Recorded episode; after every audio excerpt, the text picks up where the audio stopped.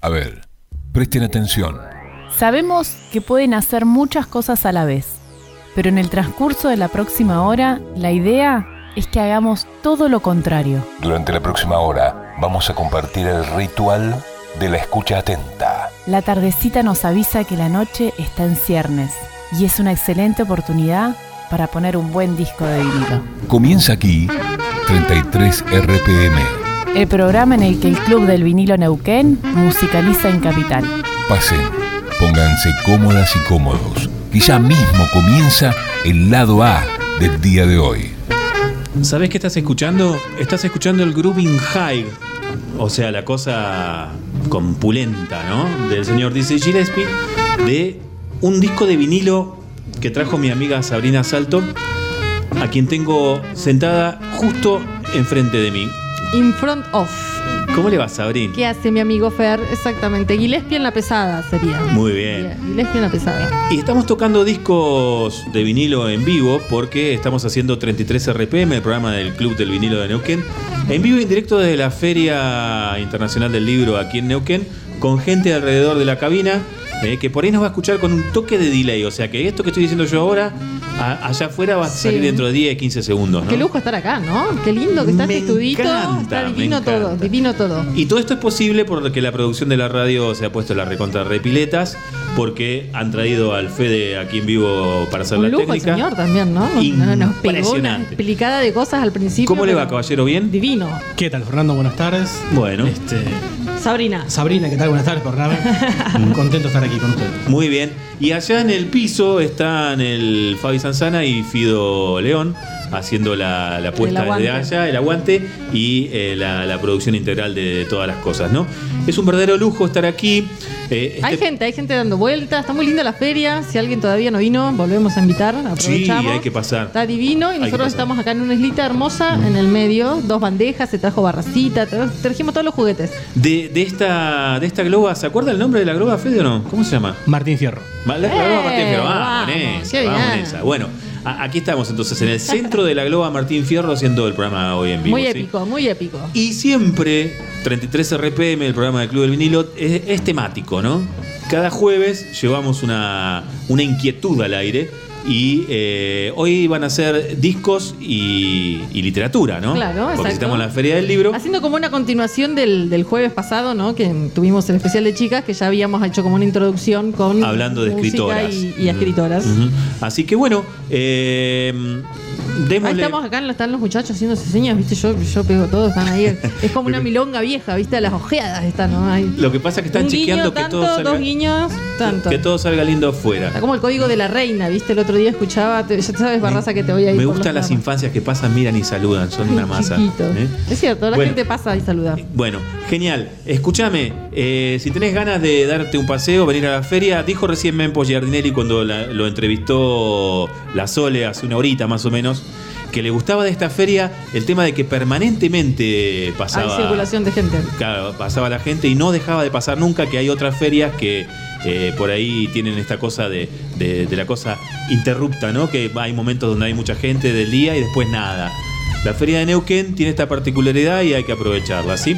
Vamos a arrancar entonces con nuestro pequeño paseo de hoy. Yo iba a prender fuego todo y ibas a tirar lo que trajiste vos, Adri, pero no. Va- vamos a arrancar más suave. Vamos más tranqui, vamos ¿Te más tranca. parece? Sí, sí, sí, sí. Si no era como Era- sacábamos el trapo rojo a la- porque estamos en la sala Martín Fierro. Claro, totalmente. Bueno. Y vamos a hacer honor. Que quiero, quiero hacer algo bien clásico, mira. Te voy a contar algo.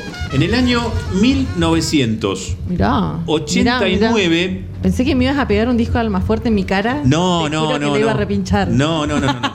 Y ahí alma fuerte pasar y digo, 1989, en un momento en el que gozaba de popularidad inmensa eh, en toda España Alberto Cortés, cantautor de La Pampa, eh, el tipo medio co- como que se enojó con, con la industria de- del disco, sobre todo con, con la, la casa disquera que lo, que lo editaba, que era Polygram, ¿no? Y dijo, no quiero grabar más. Lo estaban empujando a producir discos que sean así como una- reiteración de, de- de lo más salamero de su repertorio, ¿no? Dijo, no quiero grabar más discos así ultra vendedores. Quiero probar una nueva experiencia, que es grabar un disco en mi casa. Estamos hablando de 1989. Hoy por hoy ¿Y la grabar un disco en la casa dónde, además? en un sótano.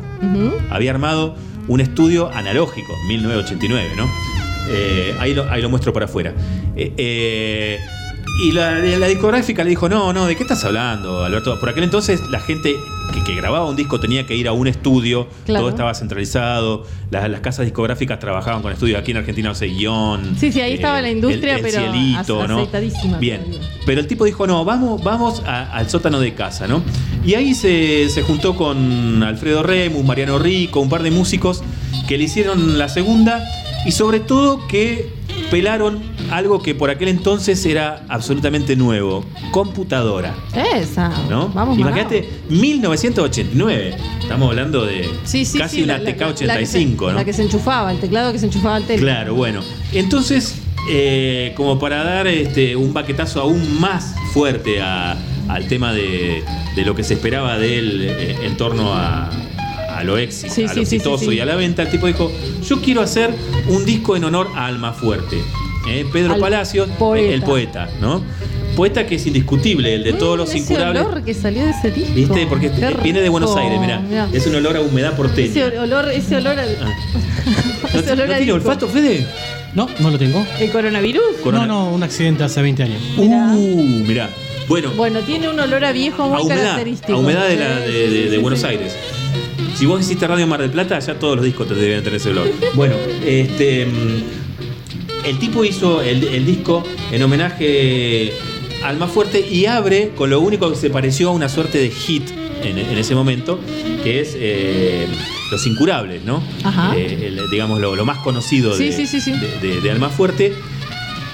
En una composición que es casi como. ¿Cómo decirlo? Eh, como una composición pop para un musical eh, que podría ser de la calle Corrientes, ponele, ¿no? Con ese glam medio, con pasajes medio yacero. Tipo Levita de Madonna. Claro, una cosa así. Pero los incluye una pequeña suite. Ajá. E incluye las primeras grabaciones, eh, sobre grabaciones hechas con la computadora en el estudio de la casa, donde vas a escuchar en un momento determinado la quinta de Beethoven, el famoso sa sa ¿no? Pero de una manera Ese cuando, preludio así te rompe la cabeza. cuando, claro, cuando entre te va a pegar derecho en el Claro. esternón, así que prepárate. Y Aretha Franklin. Eh, Aretha mirá. Franklin haciendo un grito gospel Mirá qué bien. que también te va a erizar la piel. Hermoso. En el momento en el que va el, el- el clímax de la canción con todos los incurables tienen cura cinco segundos antes de la muerte. El disco está detonado porque era de una radio, ¿sí? O sea que le vas a escuchar Qué lindo. Igual yo. Uy, la el fritanga. micrófono. A mí me, me encanta. Eh, a mí también. Yo la ¿Eh? verdad que debo confesar que tengo que- unos apaleados solo para escuchar la fritanga. No tengo ningún problema en que esto sea así fritanable. ¿eh? Así Y que, estamos nosotros acá, así que claro, vamos a ser totalmente. así dictadores que, como siempre. Damas y caballeros, qué lindo esto, escuchá. Si te postran diez veces, te levantas. Otras diez, otras cien, otras quinientas. No han de ser tus caídas tan violentas. Ni tampoco por ley han de ser tantas. Con el hambre genial con que las plantas asimilan el humus avarientas deglutiendo el rencor de las afrentas, se formaron los santos y las santas. Obsesión casi asnal para ser fuerte, nada más necesita la criatura y en cualquier infeliz se me figura que se rompen las garras de la suerte. Todos los incurables tienen cura. Cinco segundos antes de la muerte.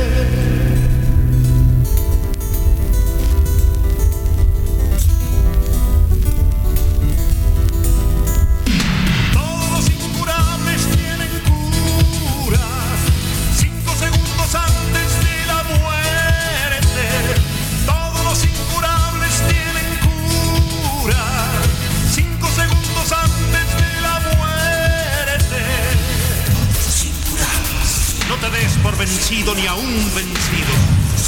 No te sientas esclavo ni aún esclavo. Trémulo de pavor, piénsate bravo y arremete feroz.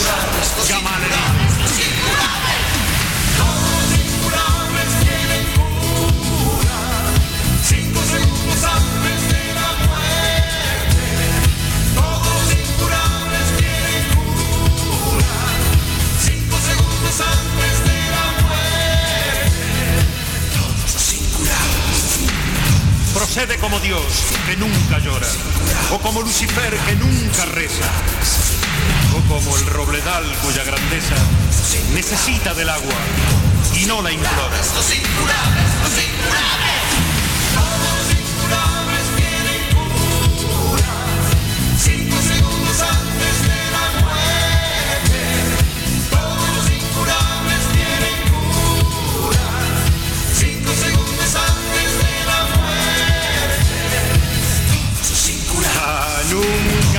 Quieras remediar entuertos.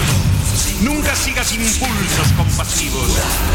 En los garfios del odio siempre activos y los ojos del juez. Siempre despierto.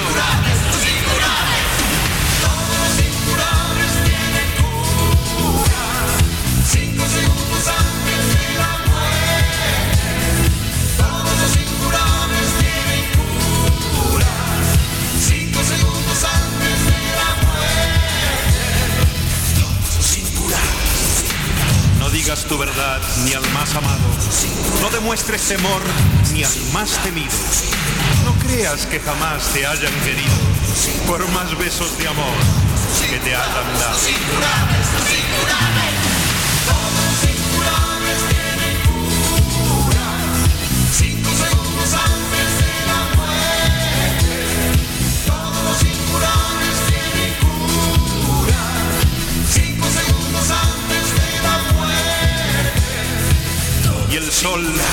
El Padre Sol, el raudo foco que lo fomenta todo en la natura, por fecundar los polos no se apura, ni se desvía un ápice tampoco. Todo lo alcanzará solemne loco, siempre que lo permita tu estatura.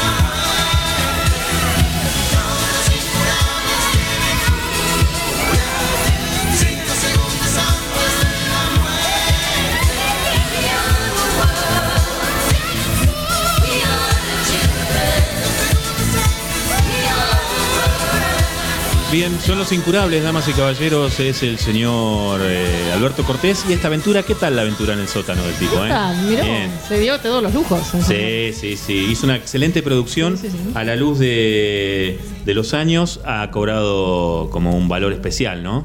Y, y se ha convertido en algo pionero que hoy por hoy es así. O sea, hoy te gana el Grammy Billie Eilish grabando el disco eh, con el hermano en la pieza, ¿no? Sí, acordémonos del disco de- del solista de Gilmour on Island, que es también su disco en Claro. su casa, en su casa isla. Pero eh, Tremendos. eso es ahora. Antes, como decíamos, tenías que pasar sí o sí por la, por la factura, digamos, de, de, de- de un estudio contratado por... eh, eh, la- la Democratizaciones de la tecnología, ¿no? Sí, siempre genial, bienvenidas, genial. siempre bienvenidas. No sé qué le pasó finalmente a esta bandeja. Déjame hacer una prueba, a ver. Está, está como loca, mira, ¿ves? Che, ¿no será la puita? No, porque mira, si yo levanto y hago esto, ¿ves? Que ahí, Ajá. mira. ¿Cómo que no llega a. ¿Y este no se habrá levantado esta este cosito? Eh, no, algo le pasó. Le, entraban a meter mano. Porque hoy, hoy viste que andaba cuando la probamos. Sin embargo, ahora no. Si le corro el anti-skating un poco. Estamos haciendo la prueba en vivo porque Sí, estamos acá en la Feria del Libro. Eh, Esta ¿puedes- también- esta también- Guarda, guarda, guarda. El contrapeso decís que le dé más, Sí, que le dé aire. ahí. A ver, vamos a ver.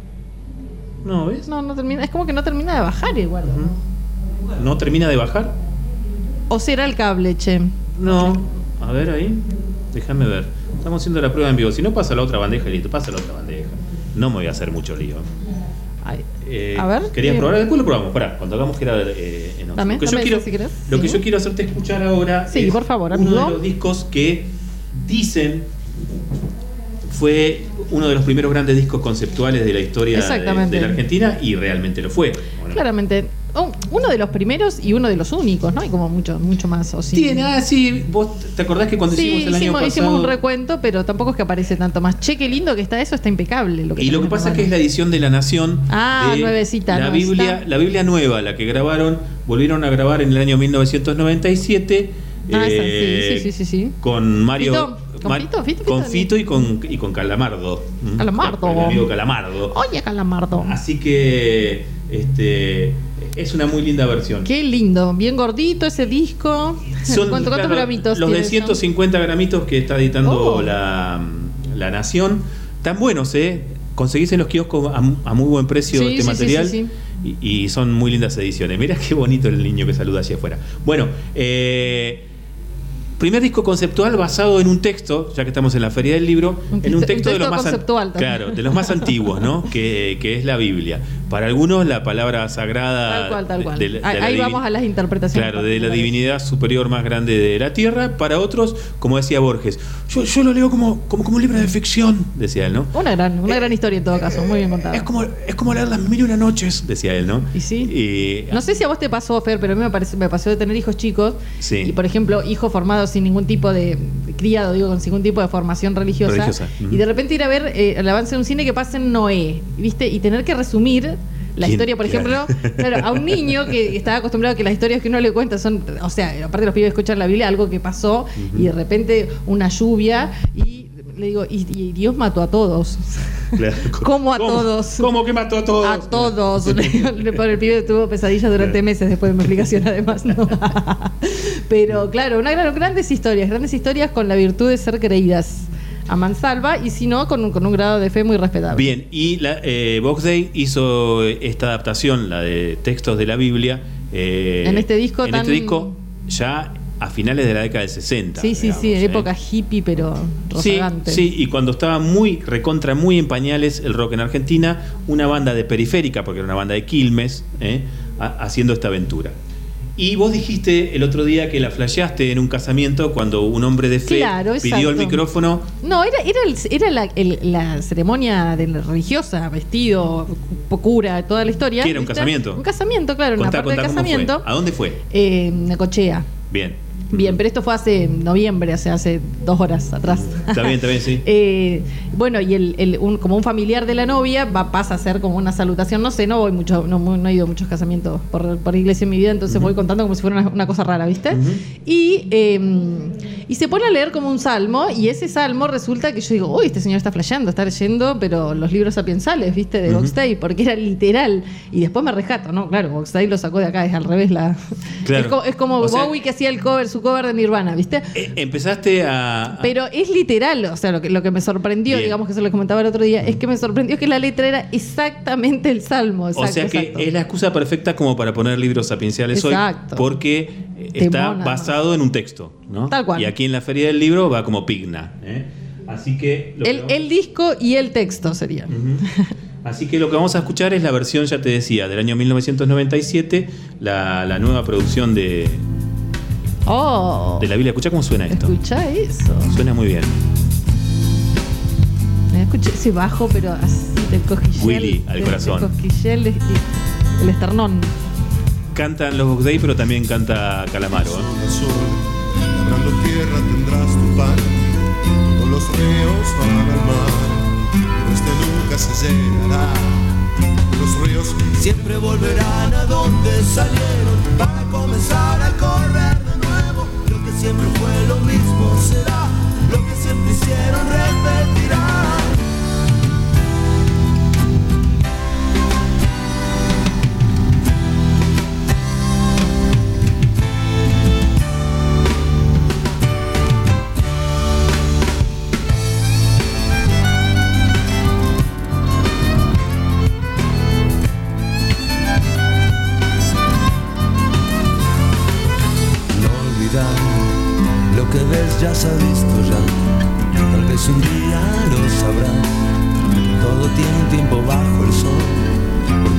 Siempre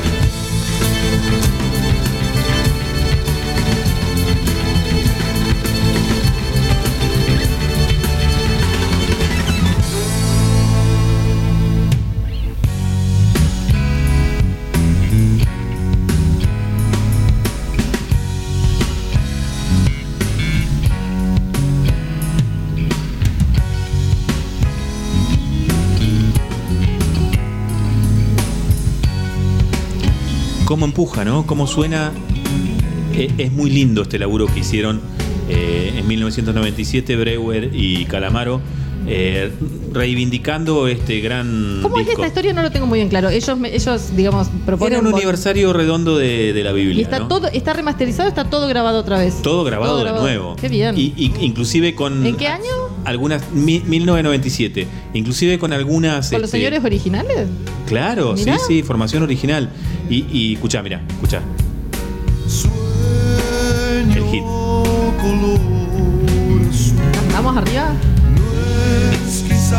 Qué grande.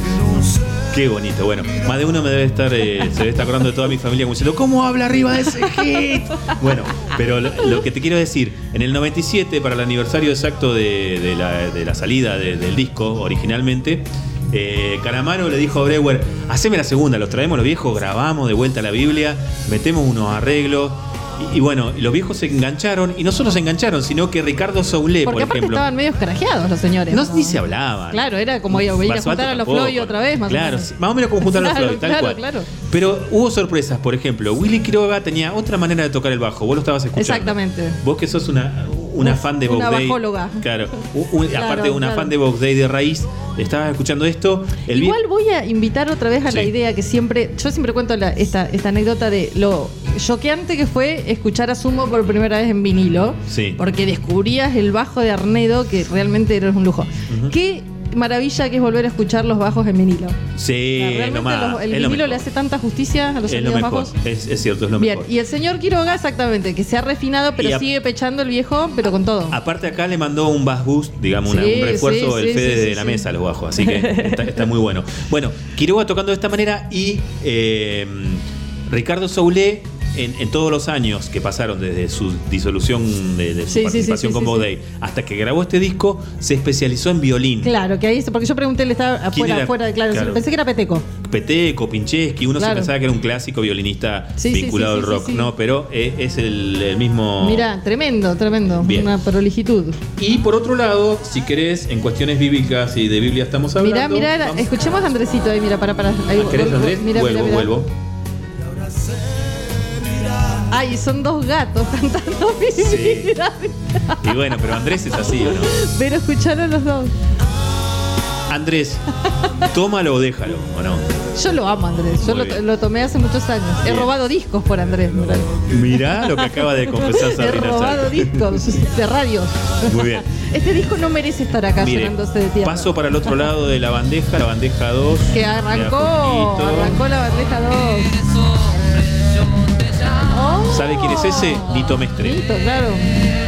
Esta es otra edición de la Biblia, ¿eh? Claro. que salió está Cantilo. en, la década de 70. ese, ese mismo tengo yo, no lo traje porque sabía que lo ibas a Y es traer. un compilado absoluto Hermoso. y total del rock argentino. Sí, sí, sí, es muy lindo eso. El ensamble musical de Buenos Aires, David Lebón, Claudio Gavis, Charlie García, Alejandro Medina, eh, ¿Cantilo no está ahí?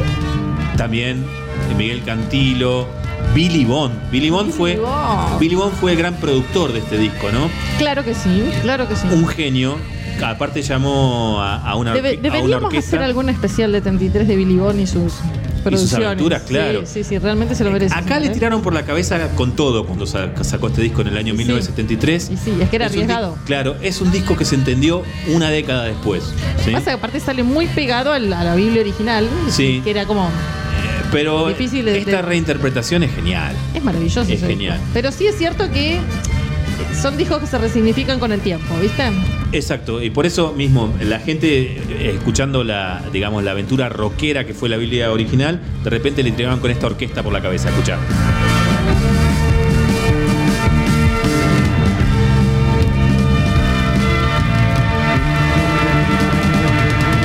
Ahora los cortes que metía la orquesta. Impresionante, impresionante. La verdad, por eso es un disco que 10 años después, maravilla, y si lo escuchás ahora en el siglo XXI, decís, qué grosso claro. Bondo, la, la producción que Exacto, se mandó, ¿no? exacto. Y de acá me gusta mucho, lo voy a dejar corriendo un ratito y, y que suene, me gusta mucho la versión de Guerras, ¿sí? Oh, las guerras. Eh, que, que es una versión que trae al ensamble musical de Buenos Aires con David Lebón en el bajo, en la batería Juancho- que va a estar el domingo cerrando la feria. El domingo está Lebón, ¿o no? Sí. ¿Viene Lebón? Sí, claro. Yo sé que viene Aznar. Sábado Aznar y Lebón, Lebón el domingo, por lo cual existía como en, en el corazón de nosotros que se llegaran a cruzar. Luca, vos que sos manager de Lebón, ahora No, por lo que pasa es que vamos como muy en diferido Bueno, no importa, afuera. pero ahora me va a escuchar en un ratito. Que, que nos confirme si va a estar Lebón el domingo. Sí. Eh, guitarra rítmica Claudio Gavis. En el piano está Charlie García. La versión que vas a escuchar ahora, el piano de, de guerras, lo toca Charlie García. Y lo cantan eh, Alejandro Medina de Manal. está, ¿ves? Ahí, ahí nos dio. Alejandro Medina de Manal y este eh, Billy Bond canta. Sí, ¿viste? ¿no? Lebón el domingo. Lebón el Mirá. domingo, bien. Ah, el sábado Mirá, Pedro mirá. Aznar, el, el domingo Lebón. Bueno, mira vos. Datazo, de- de- te tiro. Cerú Ginanes Claro. eh, es por separado, ¿no? Ojalá se quede un día más. En realidad, Aznar a- a- y- yo chusmeé en algún lugar por ahí, no sé si está bien que lo diga, pero bueno, que en realidad Lebón llega el sábado. ¿Viste? Le podríamos mandar un Twitter al señor David, ¿no? Che, David, el sábado mientras vos estás llegando al toque toca Pedro. ¿Por qué Claro, no se subís un ratito? hagan un seminario. Claro, hacemos un ratito claro. con los pibes. Hagan un aguante. Voy Lo podríamos decir al Bomba Guzmán, que es un tuiteador compulsivo, Claro. ¿no? Que le, le empiece la campaña desde hoy, hoy que es jueves, desde hoy hasta el sábado, capaz que lo convencemos. ¿no? Escucha. Escucha lo que es esto, mirá. Esto, es- inmortal. Billy Bond.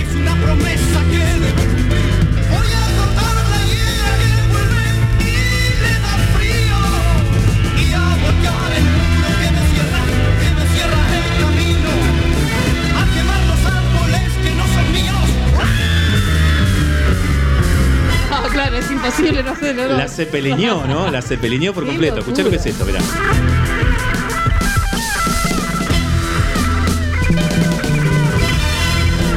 La orquesta. Pero que tenían a Jaco Pastorius ahí arriba, escuchá. Impresionante. David, Lebón el del bajo, ¿eh? Sí, sí, obvio. No tiene nada que envidiar. Grande ruso.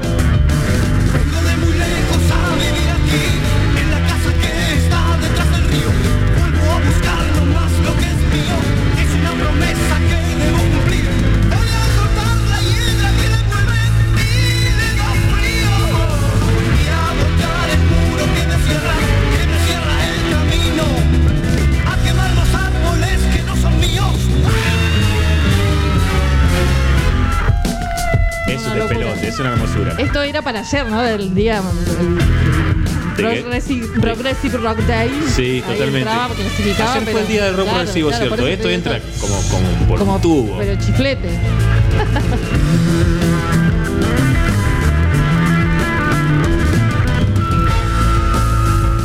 Vos pensá que es una producción del año 1973 en Argentina. ¿Esto está grabado en vivo o está grabado en un estudio? Está grabado en un estudio. Es ¿A una producción, ¿A por eso te digo, Billy? Bond. La producción es de Billy Bond. ¿Cómo suena esto? 1973. Sí, sí, sí, tal- Orquesta Banda, ¿no? Argentina, donde consiguieron en, en la década del 70 conseguir un- Oh, unos buenos equipos, ¿no? eso. Inclusive un, un amplificador bueno de guitarra era complejo. Sí, claro. ¿no? ¿Cómo Y el tipo sacó? Esto esta es muy producción. Zeppelin. Súper. Ese es Alejandro Medina, el que canta. El, el... Lebón sigue. ¿Cómo sigue pechando eso, no?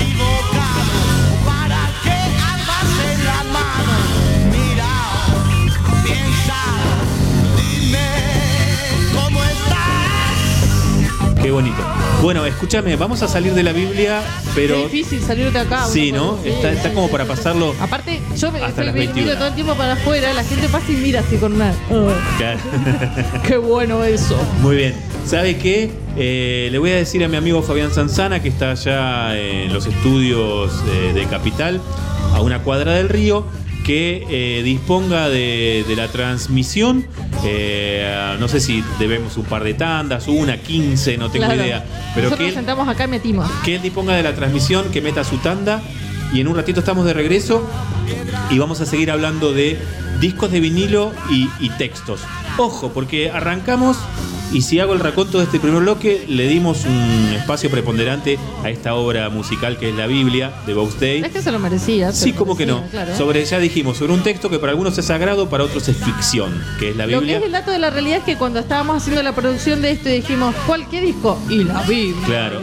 Y que la Biblia es el, es el texto más leído en la historia de la humanidad también, ¿no? Más difundido. Así que. Sin duda. Por eso, para algunos era ficción, para otros era el libro sagrado.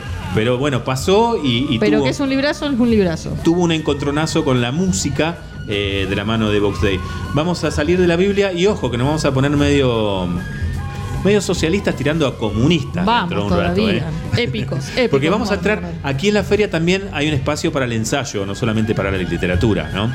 Eh, Claro. Si vos recorres los stands, hay un montón de ensayos. Sí, sí, sí. Y algunos ensayos tienen que ver con la historia. En el bloque que viene vamos a hacer un poco de historia. Maravilloso. Vamos, ahí Bueno. los pibes saludando. Vamos en esa. Bien, eh, Fabi, te dejo la cortina sonando musical, te la llevas cuando vos quieras y metés la tanda, haces lo que vos quieras, ¿eh? 33 RPM. Más que coleccionismo, es un amor. 33 RPM, la velocidad del mejor sonido en radio. Un poquito de jazz gitano, un poquito de Django Reinhardt sonando de cortina, escucha.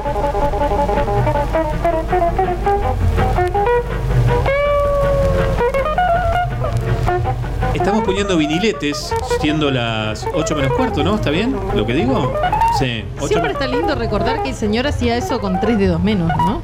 Sí, sí, tenía. Tenía- había, tenido- había sufrido un accidente y tocaba. había- eh, como era gitano, gitano, se había prendido la carpa. Se le había prendido fuego El la carromato, carpa. el carromato. Claro. Entonces ahí pierde dedos, eh, eh, que eran los. El, el meñique le quedó pegado al anular. Entonces tocaba, apoyaba. No, el- estos dos no los tenía. O sea, tenía estos.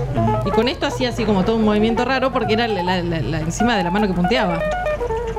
Deditos pegados. Pero el asunto que con los dedos pegados y todo tocaba. Madre tocaba mía. así. Damas y caballeros, estamos aquí en la Feria del Libro de Neuquén. Estamos transmitiendo en vivo desde eh, ca- la cabina especial, el estudio especial que ha armado Capital eh, para transmitir todos los días de la feria desde la feria. Y me decían que eh, mañana va a haber una jornada especial donde se van a presentar eh, artistas plásticos de la región para seguir pintando la, la cabina. ¿Qué, qué- qué- cuál será la suerte que va a correr esta cabina una vez que termine la feria? Lucas, buenas tardes. ¿Qué tal? Buenas tardes. Eh, muchas gracias por recibirme una vez más ya en 33 RPM. Sí, has Amigo estado. de la casa, amigo de Sí, la casa. em, todavía se está por definir. La vamos a sortear quizás. ¿La cabina? Sí. Pero el año que viene se volverá a necesitar, ¿o no? Y la hacemos nueva. Se armará de vuelta, muy bien. Porque bueno, Qué eh, lindo ma- tener esta cabina en el patio de tu casa, ¿no? ¿cómo que no? Ma- mañana La casa del árbol. Vamos a montar algún árbol. Claro, algún, claro, Si alguna opulenta se la en el banca. patiecito de la radio. Si adelante. alguien- eh, a ver, ¿por qué no? ¿Por ¿Eh? qué no? En, los- en esos pinos ahí adelante. Me Bueno. gustó la idea, ¿eh? No está mal. Que tome nota ahí, Mariano. Mariano Gaido, necesitamos dos palos. Con dos palos lo hacemos, Mariano. Eh, la casa del árbol en Capital. La casa del árbol. Exactamente. Che, ¿quién va a venir mañana a pintar? Mañana viene Pabla. Arias. Pabla Arias. En Mis Mis ojos. Ya estuvieron los chicos de Gan y Dashu, que son parte del el colectivo este que armaron, se llama Pink Club, Pink Club eh, que están trabajando junto a Mar Neuquén, que es un programa de la MUNI que se encarga de pintarrajear letras y murales por toda la provincia. Por toda la provincia, no, mentira, por toda la ciudad. Toda la ciudad. Pero que han hecho, bueno, han trabajado en, por ejemplo, todos los murales que estamos viendo en el cementerio central, Ajá. en la entrada a Neuquén, en los barrios, etcétera. Y mismo acá en la entrada de la feria, ¿no? Ahí en el cementerio del Progreso también fueron ellos. También ellos. Qué grosso que está ese mural. Sí, sí. Ese mural del cementerio del Progreso. Hay de todo. Es están, brillante. Están trabajando muchísimo en un montón de barrios, así que bueno, también se sumaron acá. Y prontamente vamos a hacer una linda pintada de mural en uno de los paredones que tiene la radio también. ¿eh? Qué bueno, qué bueno. En ese paredón central, el que está ahí donde está, tenemos la huertita, todo eso va a estar pintarrajeado también por la gente de Amar Neuquén, así que prontamente. Qué Qué lindo esto está sonando bajito, ¿no? ¿Viste? ¿Te gusta que lo suba un poquito así? Escucha.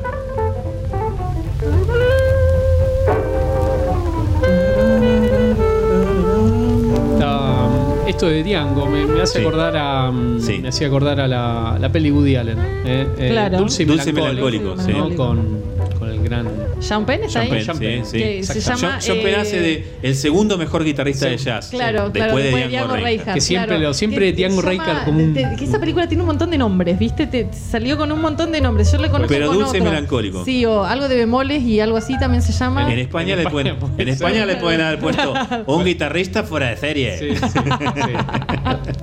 Totalmente. Bueno, Lucas, hoy hicimos, eh, Sí. estamos haciendo discos y, y- y, mm, literatura, ¿no? Bueno. Arrancamos con Almafuerte, pero eh, arrancamos con Alberto Cortés haciendo, Sí. musicalizando a, a- a Almafuerte. Es uno de tus poetas favoritos, Almafuerte, ¿no? Me gusta, ¿Te gusta? Me gusta. Tenía Amo- el Pío Avanti lo tenía ahí como medio presente en algún momento. Yo me acuerdo que sí, que cuando dirigías otro medio público tenías Sí. ahí. Tenía un Pío Avanti, En sí. la pared. Me hacía acordar un compañero de trabajo que siempre lo tenía como leitmotiv de Ujú. vida y de ahí, de ahí me quedó. Bien. Sí. Es, es un poeta que entra muy fuerte por su sencillez, entra muy fuerte eh, en la infancia, adolescencia, juventud, ¿no? Ajá, Y después no sé si se corre y sale, ¿eh? Conozco mucha gente grande que escribe, ¿no? Y, y que lo sigue teniendo como, como un buen ejemplo. Es como, como esos poetas indelebles, ¿no? Como Juarros, ¿no? Como los poetas sencillos que te llegan a- Sí. al Sencillos, de sencillos. Sí, sí, que te llegan al cuore, pero mal. Bueno, eh, ¿qué, qué va a pelar usted hoy en, en torno a literatura y música? Bueno, con esto hay algo que venimos hablando acá en la feria y mm, en todos estos días de, de cobertura y que a mí también es el, el costado por donde yo siempre le encuentro la vuelta a la feria del libro que son eh, hay mucha historieta, ¿no? En todos los bueno. stands se vende ¿Hay historieta mucho- argentina? Hay mucha historieta ar- argentina, hay bastante manga, hay bastante superhéroes, pero hay también historieta argentina, hay historieta europea, pero en todos los puestitos tienen algo, algo para enganchar. Evidentemente es, Mm. es un género que está en un, en un momento, no sé si diría eh, excelente, pero sí se está consumiendo, claro. se está llegando, los chicos consumen mucho manga, por ejemplo, Sí. mucho, mucho, mucho mm, cómic japonés, eh, pero se Lo, está lo cual consumiendo. te, te interrumpo es una maravilla, Sí. porque el otro día hablábamos como de la decadencia de los formatos. Y la revista, ponele, o el cómic, es algo que en circulación papel que sigue corriendo, digamos, Sí. en contra del detrimento de la mayoría de las revistas que ya, digamos, de circulación que se imprimen. igual poco. los pibes están entrando al, al formato digital. El Manu, mi hijo tiene 16, lee muchísimo PDF en el teléfono. Claro. Mira. Y, y cosas, o sea, de vez en cuando los, cuando sube el auto le digo, contame qué estás leyendo. Y, y las cosas que está Claro, yo leyendo... lo- a lo que iba es que los pibes tienen como esto de, de nosotros con los discos, de comprarse el, el manga, digamos, manga, porque, sí, sí. por- para tener Sí, sí, como sí. el arte. Sí, sí, totalmente. Y, y historias alucinantes. Sí, sí, ahí está buenísimo esto, entrar por el- el- lo que es la ficción oriental, ¿no? Japón, Corea principalmente, el manga y el manga. Y hay, hay vueltas distintas a lo que nosotros estamos acostumbrados al occidental y principalmente también es una variación bastante interesante a- al, al consumo de superhéroes.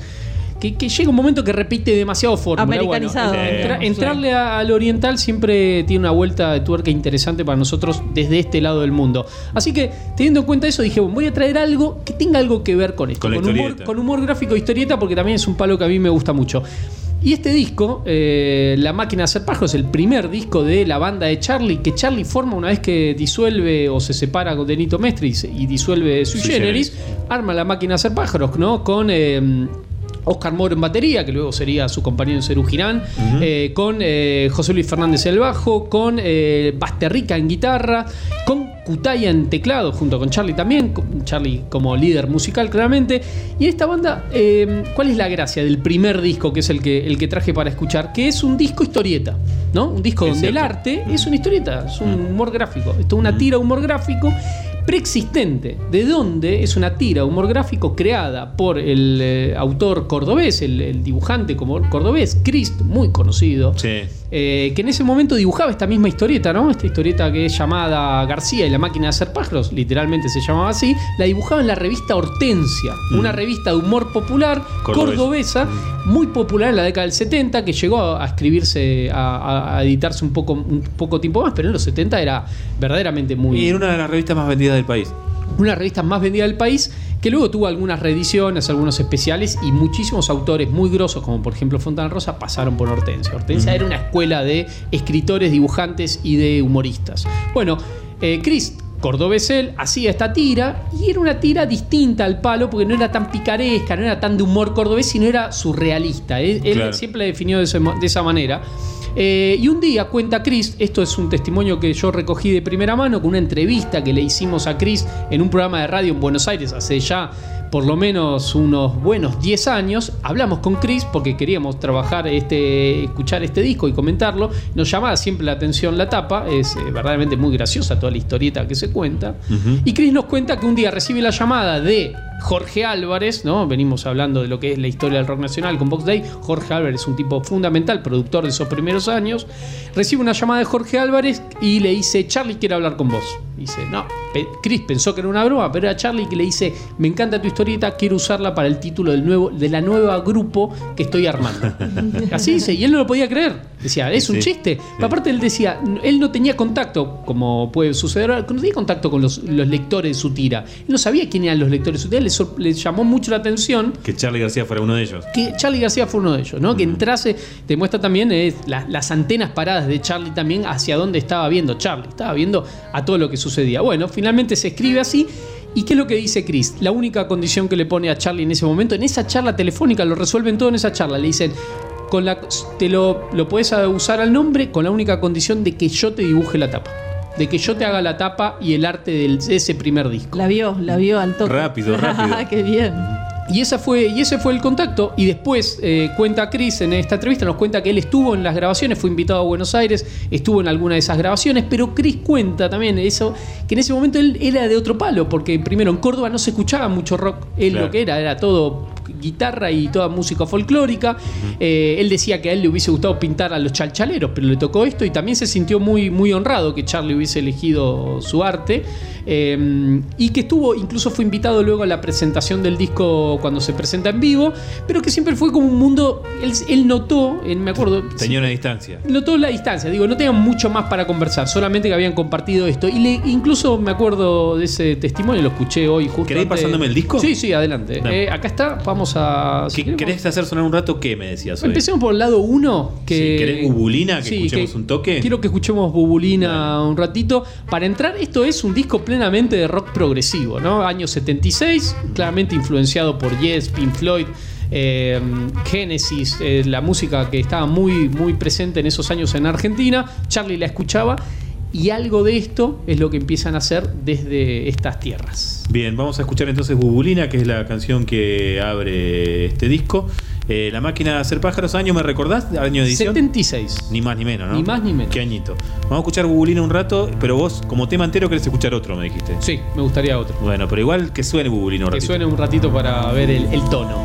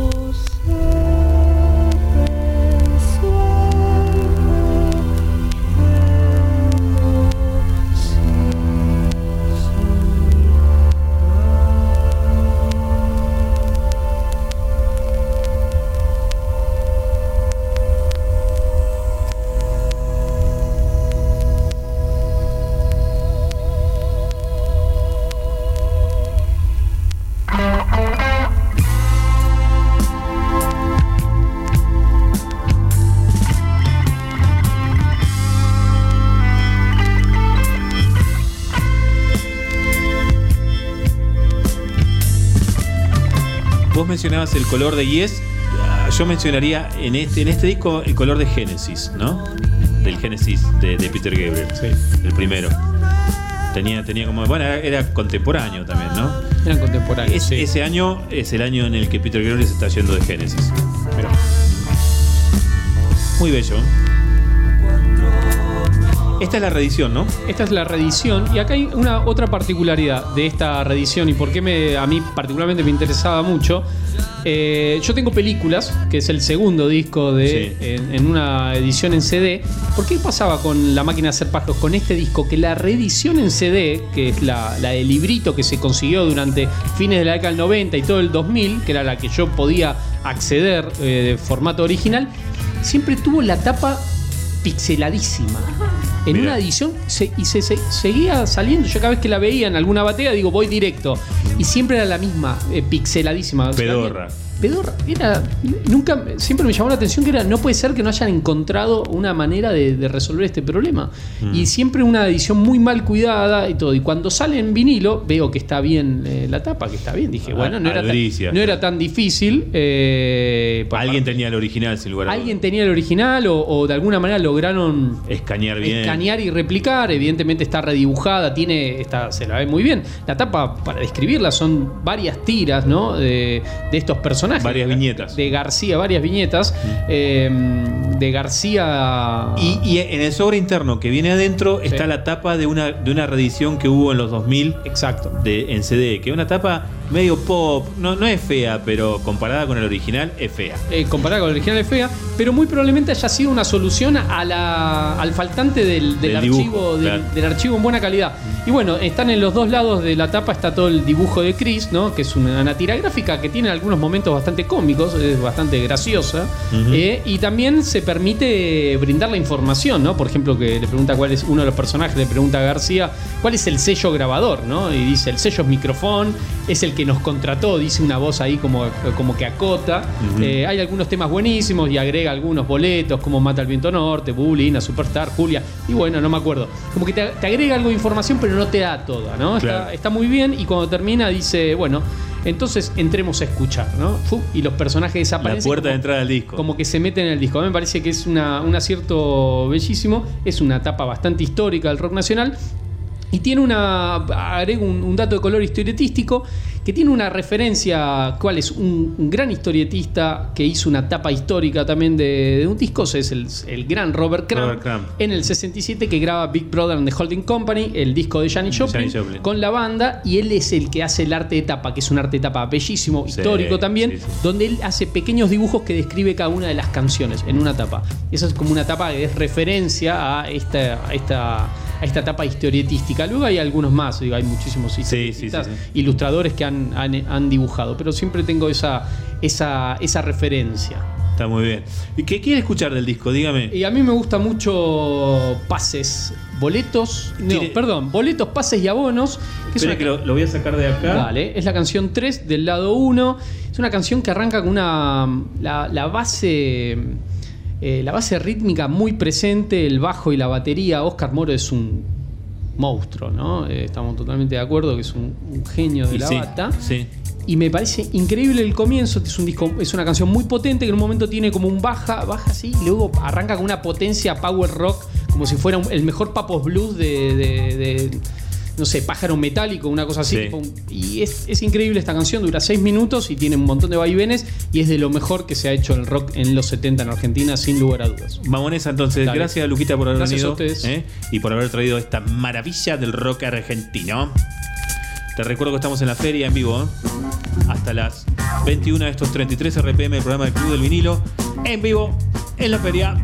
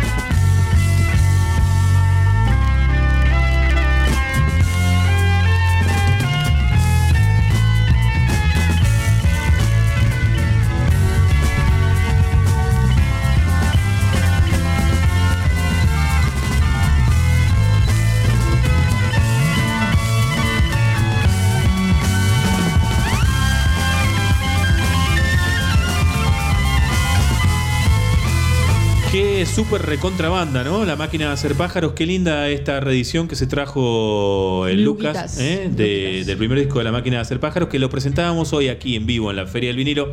Hola Sabri, ¿cómo estás? Bien. Muy bien. Recordándole a la gente que recién se engancha que estamos la Sabri, eh, el Fede también en los controles, en los estudios centrales, Fabi Sanzana y, y Fido León, y todo el equipo de Capital 88.5, la todo radio el club pública. del vinilo desde remoto ahí haciendo el aguante, claro. haciendo el aguante del Club del Vinilo. Estamos en vivo aquí en la Globa Martín Fierro de la Feria del Libro, tocando discos en vivo y en directo para la muchachada. ¿eh? Así que eh, estamos felices, estamos muy contentos. Vemos pasar gente amiga también. Eh, Exacto, sí, sí, mucha, mucha No, gente amiga. ¿No es la Agustina Cachatoria? que Sí, el Agus andaba recién con Ah, su vos. niño más chico. No me va a escuchar No, no te va a escuchar, no te va a escuchar, Bueno. pero saludó. Estaba, ahí cuando estábamos hablando estaba pegada ese videcito recién. ¿Qué? ¿Y tenemos un pequeño Un visitante? niño, ¿Quería saludar él?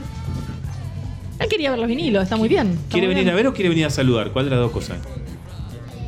A ver, tenés que hablar el micrófono, ahí va. ¿Qué decía, hombre? ¿Cómo le va? ¿Cómo se llama?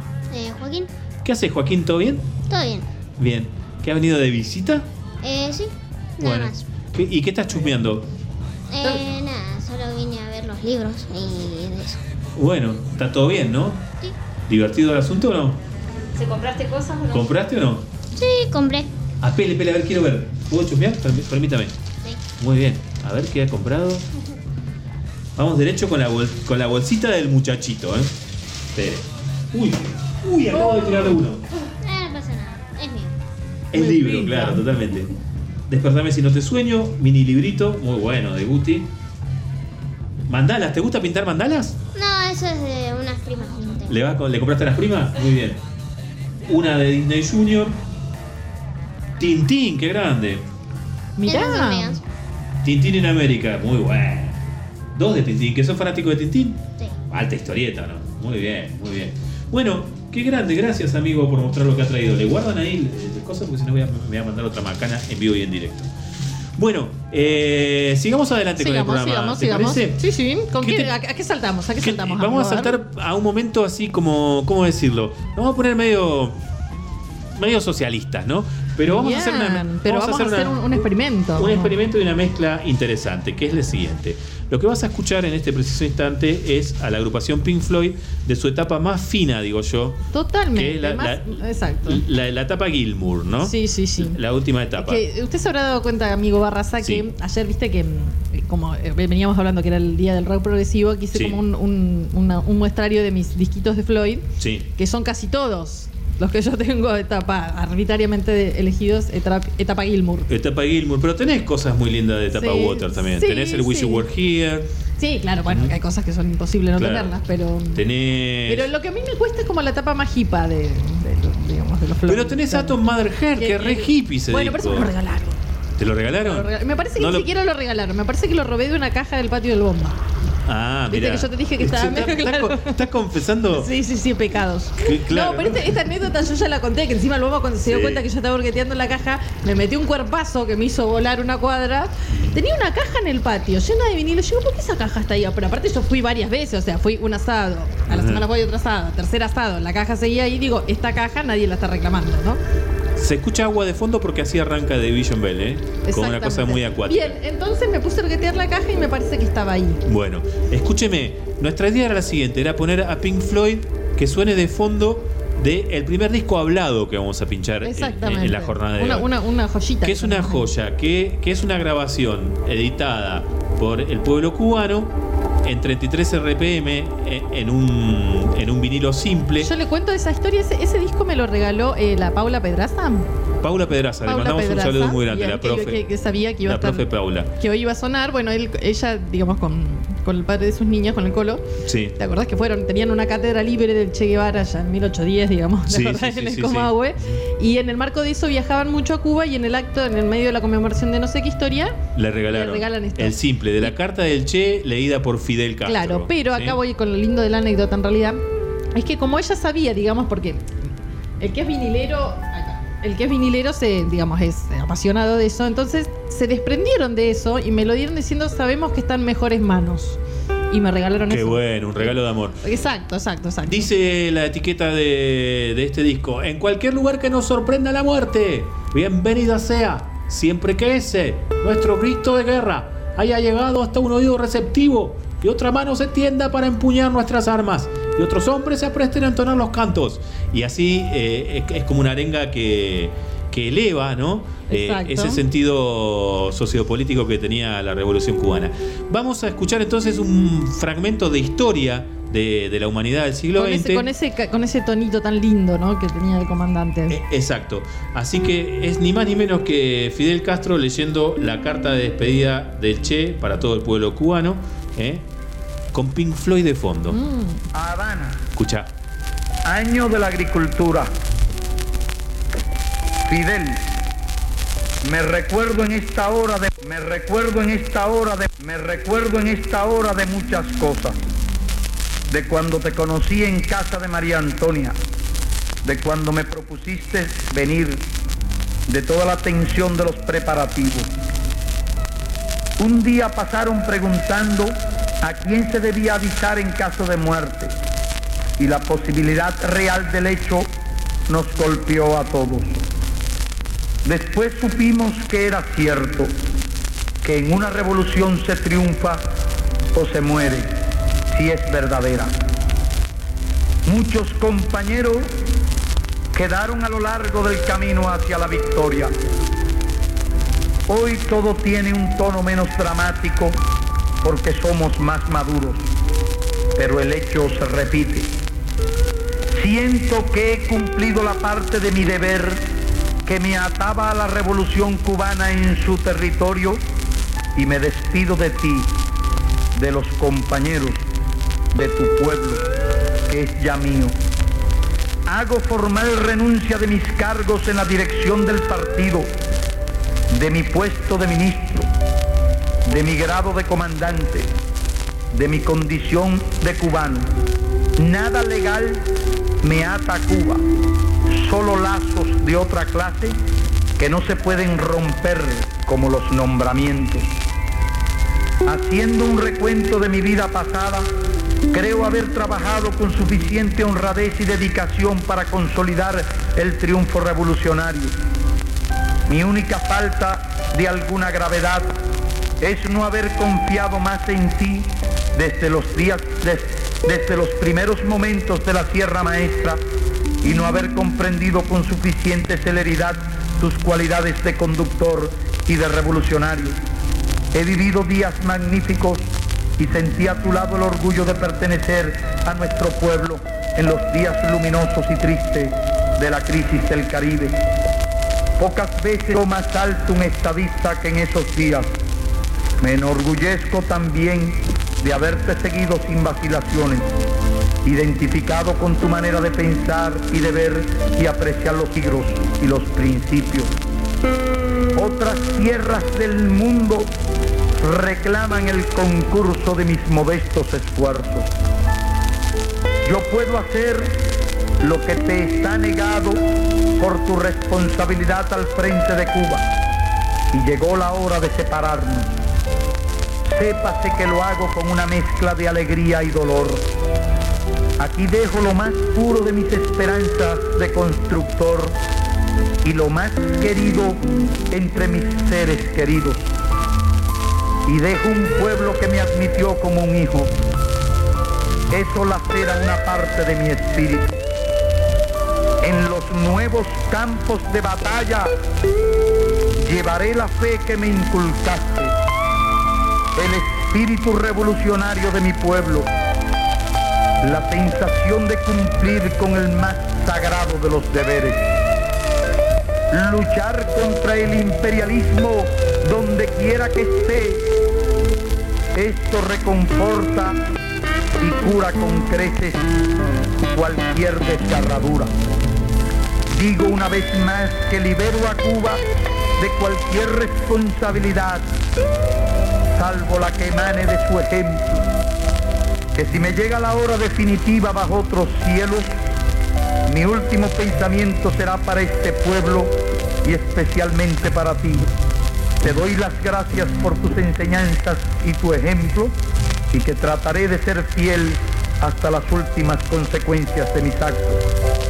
que he estado identificado siempre con la política exterior de nuestra revolución y lo sigo estando, que en donde quiera que me pare, sentiré la responsabilidad de ser revolucionario cubano y como tal actuaré, que no dejo a mis hijos ni mujer nada material y no me apena, me alegra que así sea, que no pido nada para ellos, pues el Estado les dará lo suficiente para vivir y educar.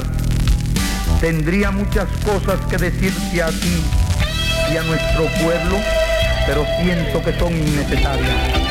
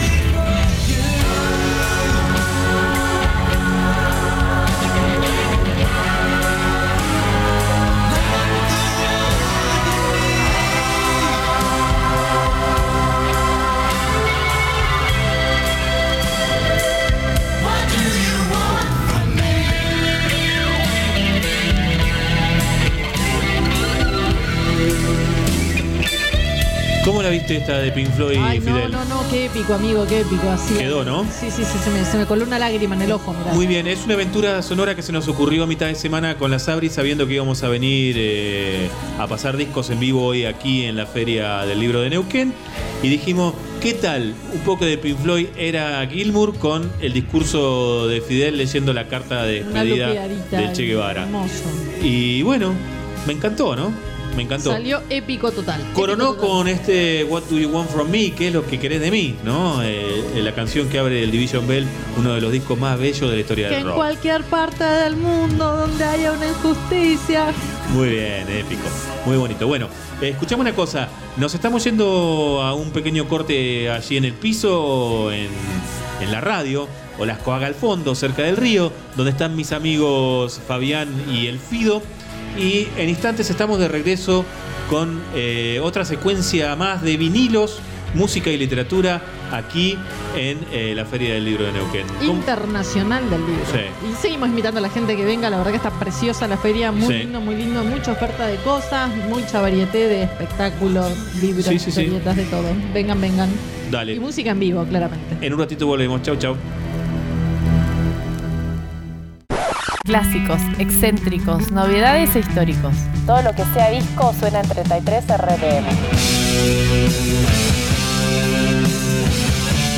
Te, te la pincho un poquito, sí, ¿no? Por favor, Un poquito por de favor. metal. Vamos. Lo necesito. En honor a nuestros amigos del Club de Vinilo que son metaleros, Pato, Leo, Los rebolledos. los. El bomba. Vamos a empezar a hablar un poquito de heavy metal y literatura, que es un maridaje que va como piña. Por ejemplo, eso, es- esto es Iron Maiden y Edgar Allan Poe. Escuchá y ahora te cuento, ¿eh? Escucha esa bata. Vamos. El primer Maiden, el más punk.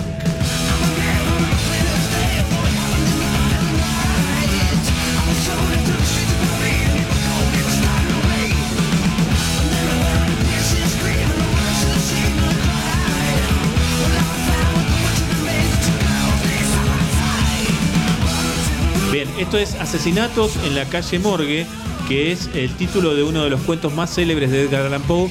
Y atención, alerta de spoiler. El cuento, uno de los primeros cuentos de, la historia de, de la literatura policial, ¿eh? Eh, en la historia de la literatura, que eh, cuenta las peripecias de un crimen que hay que resolver en la calle Morgue, muy sofisticado, ¿no? Eh, la, la manera que el asesino tenía de asesinar a, a sus víctimas. Y finalmente se descubre, y aquí viene el spoiler, ¿cuento el final? Sí, por supuesto. Sí. Era un mono que se escapaba de un circo. ¿eh? O che, sea, ahora yo, yo quería retomar otra Sí. cosa hablando de mono. Sí. Mono se va a poner eh, eh, el señor Steve Harris si te escucha decir que Maiden es punk. Pero Maiden cuando arrancó era Pero pan. viste que el señor los odia. Sí, bueno, pero es problema de él, no es problema loco. mío. Hay, una cuestión ahí de identificación que el señor quiere negar. Claro, totalmente. Maiden sí. cuando, cuando arrancó era pancuca. Bueno, eh, eh, esto era eh, el Maiden del segundo disco nomás, donde hacían un maridaje con la literatura, con Edgar Allan Poe. Y a Maiden siempre le interesó la literatura. Al heavy metal Sí, también siempre sí. le interesó la literatura. Si vos te vas a Metallica, vas a encontrar un maridaje muy grande con, Ed- eh, con eh, Lovecraft. Eh, Maiden ha pasado por la ciencia ficción, ha pasado por la literatura histórica. El, Ale- el Ale- fantasma de la ópera. el fantasma de la La ópera, sin ir más lejos, en el disco anterior. Exacto. Eh, Alejandro el Grande. Y hay una obra, yo creo que este es como el opus de, de Iron Maiden en su vinculación con la literatura. Estamos hablando de música y literatura, le recuerdo a la gente, en directo desde la Feria del Libro estamos tocando los vinilos, que sucedió en el año 1984, cuando- 85, cuando grabaron el disco Power Slave, que es un disco que tiene como una conceptualización con anclaje en Egipto, viste que la tapa es faraónica. Sí, sí, sí. Eh, y, y Amo sin, ese disco. Ese para mí es el mejor disco de y Maiden. sin embargo, este disco cierra con un opus de, de 10 minutos eh, eh, en el que se desarrolla de manera íntegra uno de los grandes poemas de la- del habla inglesa que es La rima del anciano marinero Ajá. de Samuel Taylor Coleridge, que fue uno de los grandes exponentes de la literatura romántica inglesa, digamos cuando la literatura inglesa explotó post Shakespeare, ¿no? El, el segundo apogeo grande de la Sí, literatura sí. inglesa fue durante el romanticismo, Lord Byron, eh, Percy Shelley, Mary Shelley, Mary Shelley, ¿eh? claro. y eh, William Blake y Samuel Taylor Coleridge que, que este que tenía que tenía un, un poema épico de larga duración que se llamaba La rima del anciano marinero que contaba esta historia. Spoiler alert nuevamente. Vamos. Entra un viejo totalmente mamadazo. eh, parece un chiste de, de cordobés, ¿no? Pero, te estoy contando la rima del anciano marinero. Entra un viejo totalmente mamadazo a un, a un casamiento y dice: No vengo a contar la historia de una gente que se salvó de pedo, ¿no? Y empieza a contar la historia de un grupo de marineros que eh, encaran para alta mar y eh, cuando están en el medio de alta mar hay una un albatros, que es como, como un pájaro que para el marinero es sagrado, que anda dando vueltas. Y alguien lo mata de una manera muy desatinada, ¿no? Y a partir de ahí comienza una sucesión de desgracias en ese barco que hace que naufraguen. Y el cadáver del albatros dentro del barco, ¿no? Oh. Se lo atan al cuello este, a, a la persona que lo asesinó No. que es el anciano, Claro. el anciano marino, ¿no? Como diciendo por tu, Fúmatela, claro, claro, por tu ahora. culpa, por tu culpa estamos donde estamos. Y recién cuando todo el, el grupo de náufragos que iban en ese bote, en el medio de la inmensidad y de la nada, toman conciencia de que todos estamos conectados como personas con todo, con el mar, con el albatros, con el cielo, con el destino, con la tierra con la que vamos a tocar, y que todos somos todos, cuando tienen esa cosa como de conceptualización Sí, sí, sí, global. Casi, casi zen, ¿no? Claro. O, o- o si fuera de esta tierra casi mapuche. Exacto. Eh, recién ahí el- el- el- la corriente los empieza a empujar a tierra y el albatros que tenía atado en el cuello el, el- El- el- el viejo, el viejo. marinero cae.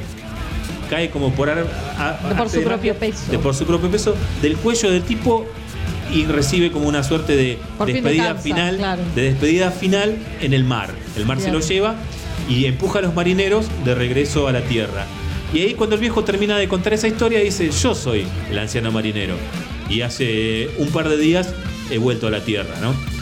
Y bueno, lo invitan a pasar Claro. a la boda eh, y, Y demás, y lo abrazan. Y final feliz, ¿no? Acabo de contar lo que Maiden eh, termina Resume- siendo... resume en ese, en ese.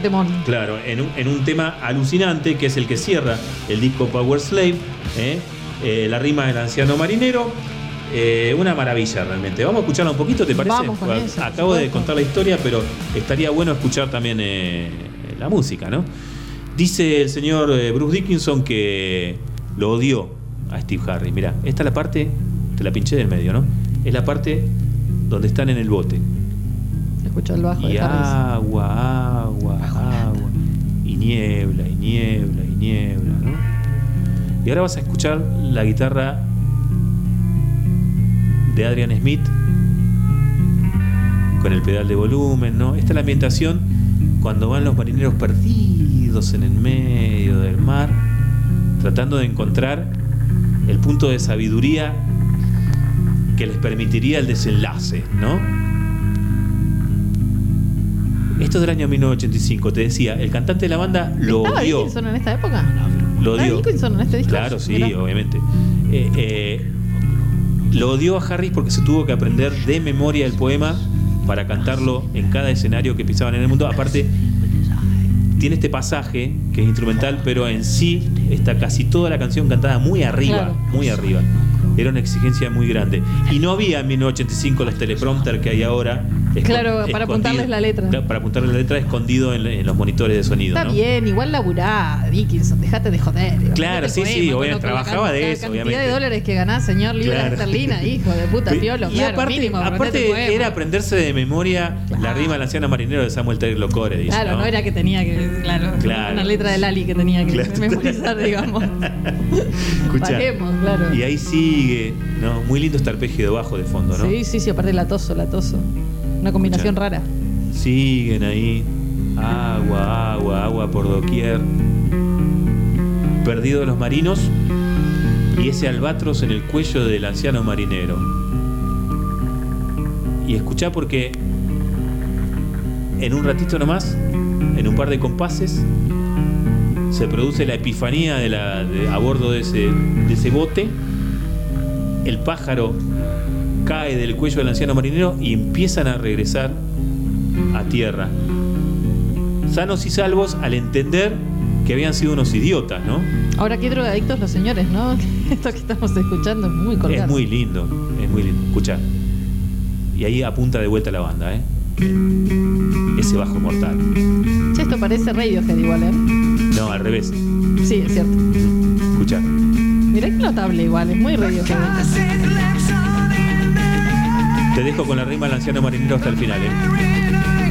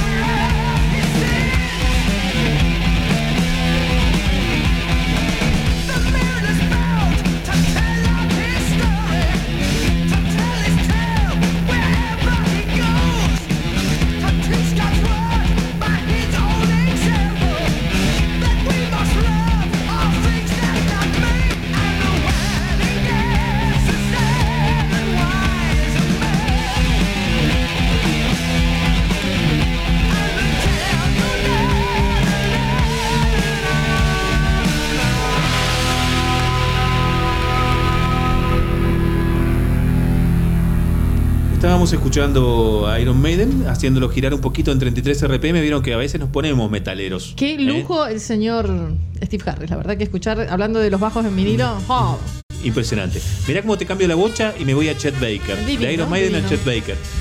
¿Eh?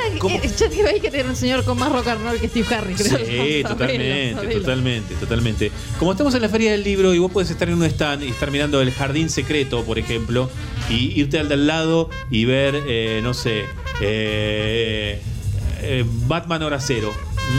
Y te puedes ir enfrente. Acá, yo estoy viendo acá que hay una oferta de 6 libros por 2.500 mangos. Bueno, por eso, eh, como es. Zapping, la feria del libro Zapping y estamos en la feria del libro, de Iron Maiden zapping, pasamos a claro. Chet Baker. Toma.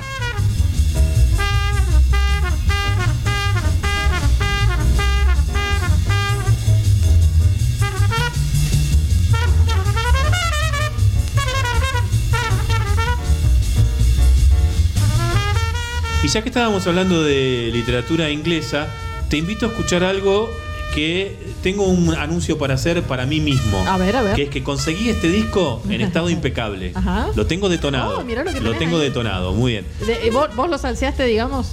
Pero, eh, claro, pero como. No, Pero no, no, vino salseado porque Ah, era, era de una bien, radio, bien. era original de una radio. Pero eh, como soy un adicto total a- al vinilo y los vinilos somos, los vinileros somos como vinilalcohólicos, ¿no? Claro. Y entonces- de esto no se vuelve jamás. No, obviamente. Entonces estaba preparando este especial y digo, ¿por qué tengo este disco en este estado? Yo tengo que tener este disco en buen estado. Y me metí en Mercado Libre y ya se me fueron como 10 lucas eh, comprando la. porque es un disco doble. ¿Y llegó? No, me llega la semana que viene. O sea que hoy vamos a escuchar el detonado. Bien. Después Sí. el detonado me lo querés heredar. digo, Sí, no te lo heredo, te lo heredo totalmente, totalmente. Estamos hablando de La Guerra de los Mundos, una versión disco? musical de ¿Qué Jeff disco? Wayne que eh, tiene la, la, la- la- la novela de H.G. Wells hecha. este, ¡No! la edición es bellísima. Es Mirá. bellísima. Eh, Es la versión de la novela de H.G. Wells de la invasión de los marcianos a la Tierra nuevamente. Spoiler alert, ¿no? Eh, Sí, por favor. Vienen los marcianos, nos Sí, invaden con sí. sus máquinas. ¿Cómo los echamos de la Tierra? Los humanos no podemos echarlos con todo nuestro poder militar. Lo termina siendo un microbio. Así como quien te. Claro, es un estornudo. Claro. Como quien te dice un hantavirus, ese es el que los termina echando, ¿no? Mira, esta, está, la, la gente, la gente nos saca fotos. mirá, Como- esto, esto- esto- Como somos, para somos rockstar. como para dar cuenta, así como hoy hablábamos, ¿no? De los marineros que se dan cuenta que somos el todo, Sí. que los humanos no somos tan importantes, ¿no? Que suceden cosas que pueden ser microscópicas, eh, que pueden llegar a resolver un quilombo eh, interplanetario Claro, como este, ¿no? tal cual. Bueno, esto es Ellos una, resolverán. una de las primeras novelas de ciencia ficción, pero no es la primera novela de ciencia ficción, porque la primera novela de ciencia ficción, lo dijimos el jueves pasado, la escribió una mujer. Exactamente. Mary Shelley, Exactamente. 24 años y el nombre de esa novela fue Frankenstein, ¿sí? O el pequeño Prometeo. El pequeño Prometeo. La primera escritora de ciencia ficción, o sea, la primera persona que escribió ciencia ficción que en el inauguró mundo el género, que inventó el género. fue ella, ¿eh? Exactamente. Mary Shelley. Bueno, eh, honor a Mary Shelley el jueves pasado en, en 33 RPM le rendimos como un pequeño homenaje. Bueno, lo que quiero hacer escucharte ahora es eh, esta versión que dirigió Jeff Wayne, un excelente músico y productor este, inglés de música, Sí. que en el año 1977 lo contrata la BBC de Londres para que... ¿Qué eh, año es esa edición, amigo? 1977. Es El- muy lindo, esos dibujitos son como onda viejo, ¿viste? Claro, porque dan cuenta de la novela del siglo XIX de H.G. Wells. ¿Ves que los barcos Sí, son sí, viejos? Sí, sí, sí, sí. Bueno, y realizó una versión musical impecable de La Guerra de los Mundos que grabó en dos idiomas, Ajá. en inglés y en español. En inglés la graba Sir Richard Burton, eh, uno de los actores más... El actor, mari- Richard Burton. El, el marido de... ¿Eso fue un James Bond o no? El marido, no, no, Ah. el marido de la, de la Elizabeth Taylor. Eh, un, un bozarrón en el Sí, viejo sí, sí, sí. de aquellos, ¿no? Y para la versión en español lo llama a Anthony Quinn, ni más ni menos, Sorval, Mirá, claro, griego, sí, sí, sí. que también tiene un bozarrón, Mal. un bozarrón de aquellos, ¿no? Lo que vamos a escuchar en este momento, lo voy a poner, es el comienzo. ¿Ves que el disco está detonado? Sí, sí, sí. Y eso, que y sí. eso que le hice el proceso de Cuando plasticola. Voy a contar ajá. el proceso de Por- plasticola por al aire. Uno pone en la bandeja el disco, ¿no? Uno unta. Lo, lo pone a girar el disco en falso sin apoyarle la púa, agarra una cola plástica vinílica, la plasticola blanca, la escolar, y desde el costado de la galleta, la etiqueta, hacia afuera, le vas echando, mientras gira el disco, plasticola. ¿no? Y una vez que lo cubrís todo, agarrás la SUBE, una tarjeta de crédito, la del instituto, lo que fuera. Una le- espátula de- una de- de espátula, budín. Claro, de budín y le pasás muy suavemente la plasticola para que quede una película pareja de plasticola sobre el disco. Sacás el disco, lo, lo dejás en una superficie de que no sea inclinada durante un día y medio, dos, lo mejor es dos días, y eso se seca, la, la- la- la película de, plasticola se seca, y después vas con un, un- con un Esa es la parte más divertida. eh, eh, o con una cinta de embalar al costado, sobre afuera, sobre la circunferencia exterior del disco, lo pegás bien en Sintex y haces ¡zac! Claro. y sacás una película como un disco negativo Como un moco. de plasticola entero que se lleva toda la mugre que hay surco, incrustada claro. en el surco. Es increíble eso. Está muy bueno. Eh, o sea, es la manera física de limpiar Exacto. Y mientras, si, si la capita es medio gruesita, cada, si mientras más espesor es más fácil de retirar. más fácil de retirar. Hay que ponerle mucha plasticola. Exacto, exacto. Y dejar que se seque bien. ¿sí?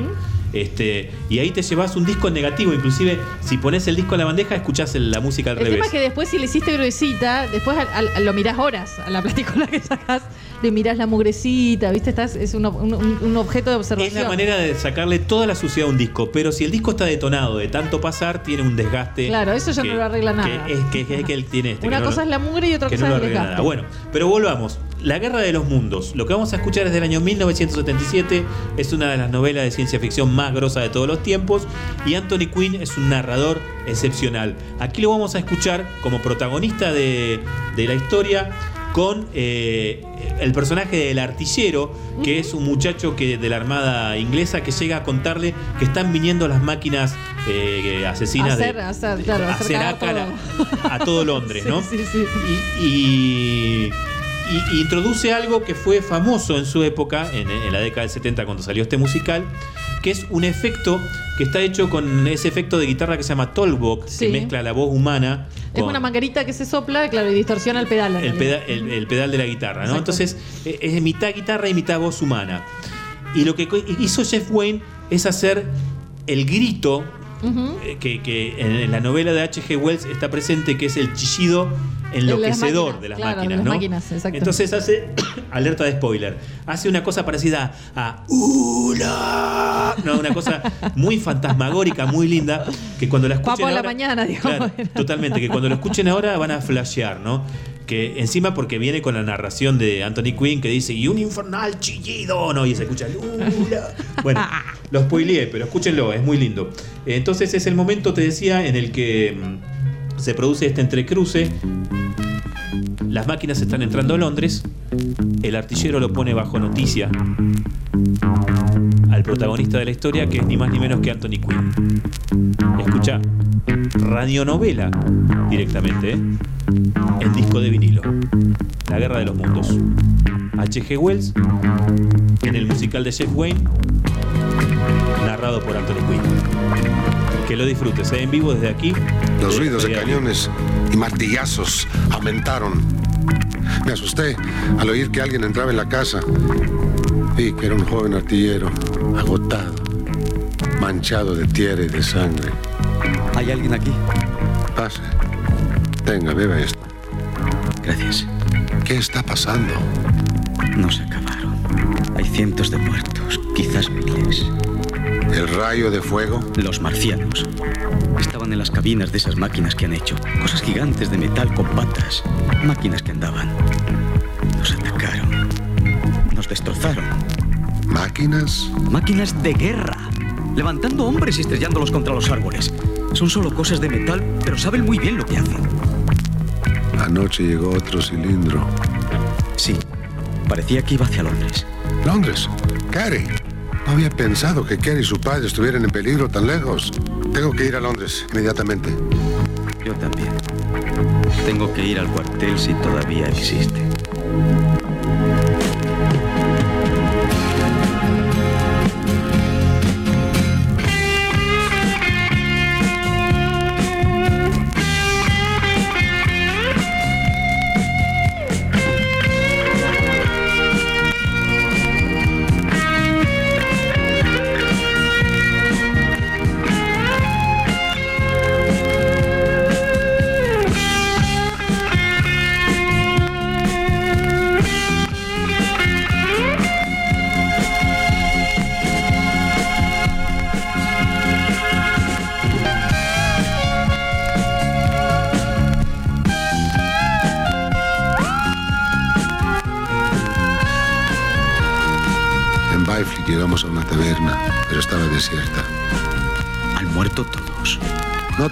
Mire, seis cañones con soldados listos. Arcos y flechas contra una tormenta. Todavía no han visto el rayo de fuego.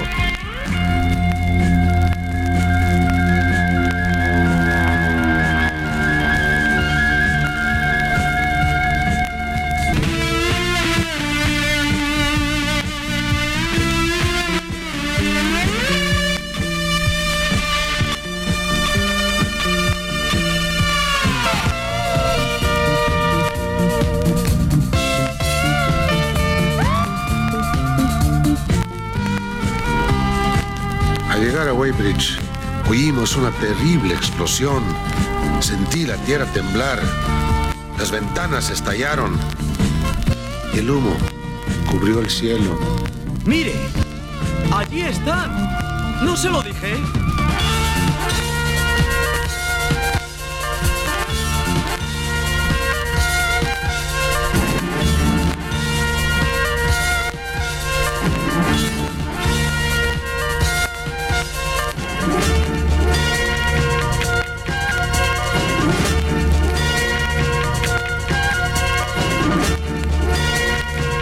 Aparecieron cuatro máquinas de guerra de metal brillante, una tras otra, altas, más altas que cualquier torre, arrasando y destrozando los pinos de su camino, cada una llevando el enorme embudo que recordé con horror haber visto antes.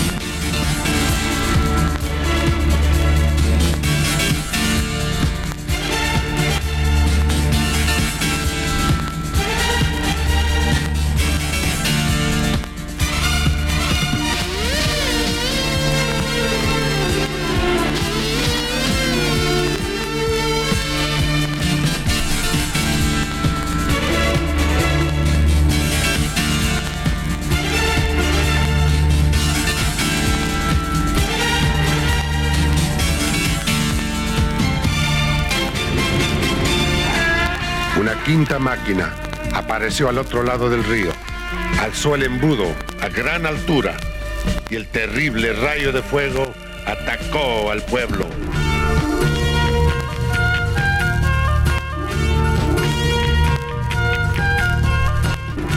Al ver el pueblo destruido, las máquinas de guerra emitieron chillidos insoportables.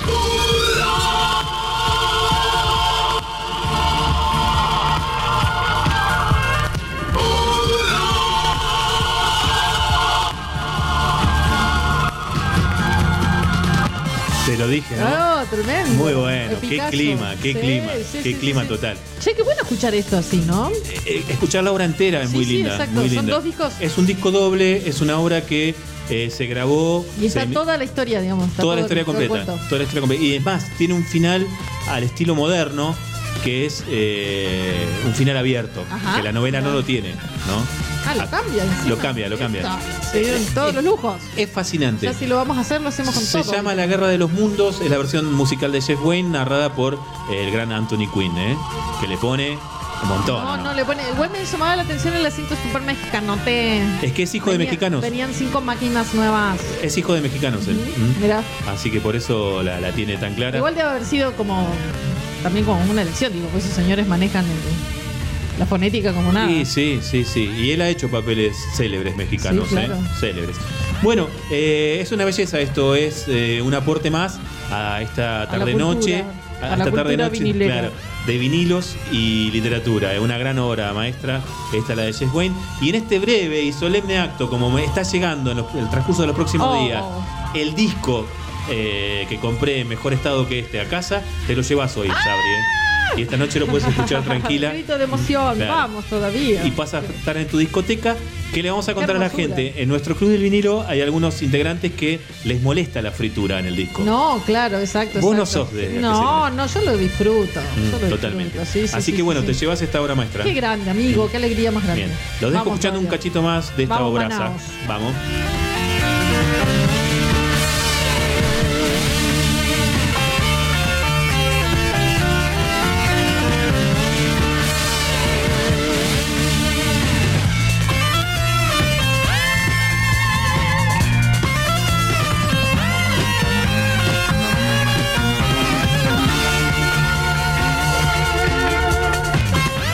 Vamos. bandita que se armó Jeff Wayne. ¿eh? Era el de Gentle Giant, una gran agrupación de, de rock inglesa. Fue productor, laburó con Alan Parsons, laburó con Pink Floyd, laburó Ah, con. y sí, es esa, es esa escuela. Es de esa escuela, un, un musicazo Jeff Wine. Y esta, bueno, fue su incursión en el mundo de la literatura, adaptando esta obra que recién pudo poner en vivo eh, a principios del siglo XXI. Eh, la primera vez que la pusieron eh, fue en el. En bambalinas. En, en Londres, creo que en el Apolo. Eh, y esa noche, como ya había fallecido Richard Burton, no estaba vivo, pero sí lo habían filmado mientras leía, Ah, mientras leía la, la obra. Sí. Lo, lo hicieron el mismo tipo que le hacía los diseños a David Bowie de escenario, hizo como una suerte de ho- holograma medio artesanal. Y, y esa noche estuvo presente Richard Burton Qué haciendo, locura. haciendo la, la narración, ¿no? Eh, eh, te recuerdo que en la versión española que estamos, en español que estamos escuchando nosotros, eh, el narrador es Anthony, Anthony Quinn. Quinn. ¿eh? Un, un genio. Bueno, te cambio de vuelta la bocha. Por me, favor. me voy de nuevo a Chet Baker, ¿te parece? ¿Me das Claro. permiso? Sí, sí, sí, claro. Escucha. Que en este disquito ya tenía, ya había vuelto a tocar, digamos, había aprendido a tocar. ¿Te acuerdas que te acordás que a Chet, Baker le bajan todo el comedor? Sí. Para un trompetista era una locura. Entonces le ponen prótesis y él tiene que volver a tocar la trompeta, La aprender, a, tocar, claro, aprender a tocar Con los dientes de, mentira. con los dientes de mentirita, exacto. Con el comedor nuevo. Estamos en Biografía de Grandes Músicos por Sabri Salto. Versiones le, ba- libres. le bajaron el comedor, le mandó la.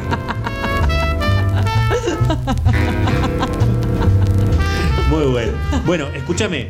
Lo que va a suceder ahora, mira, saco todo. Así en- Sacamos todo. Así en seco, te lo digo. Porque es un momento solemne. Ajá. Por primera vez en la historia de 33 RPM va a sonar un CD.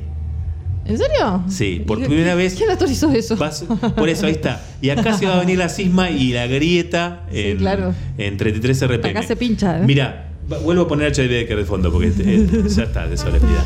Bueno, eh, tenemos al club dividido. Por ejemplo, Patricio Biondelli, que es uno de los eh, más fundamentadores de- de- del, del concepto de las cosas, dice, yo no tengo ningún problema con el CD, sigue siendo un formato físico para mí, por más que esté grabado en digital, ¿no? Entonces, a él le gusta el vinilo, a él le gusta el cassette, a él le gusta el CD. Las personas que vivieron más la era del CD, como vos, Yo, por ejemplo, Claro. decís, no, no, no, no, el CD clase B. Exacto, exacto, exacto. Pero yo te voy a decir, ¿por qué vamos a escuchar CD A hoy? ver. Porque es tiempo de escuchar la aventura que mezcla la música y la literatura regional Ah, bien, bien. de la está región. bien, está bien. Y esto no está editado en vinilo. ¿Mm? Por ahora. Por eso me he tomado el atrevimiento de traer el CD Está bien, está bien, está bien. y es yo creo que razón. el que más se lo va a lamentar es eh, Leo Tapia, ¿no? Que fue el que más dijo, no, no, No, si el- no, claro, sí, no, sí. no, se llama igual, más el- 33. igual yo, yo voy a decir algo. El, el Leo es bastante veleta también. De todos modos, así lo digo públicamente.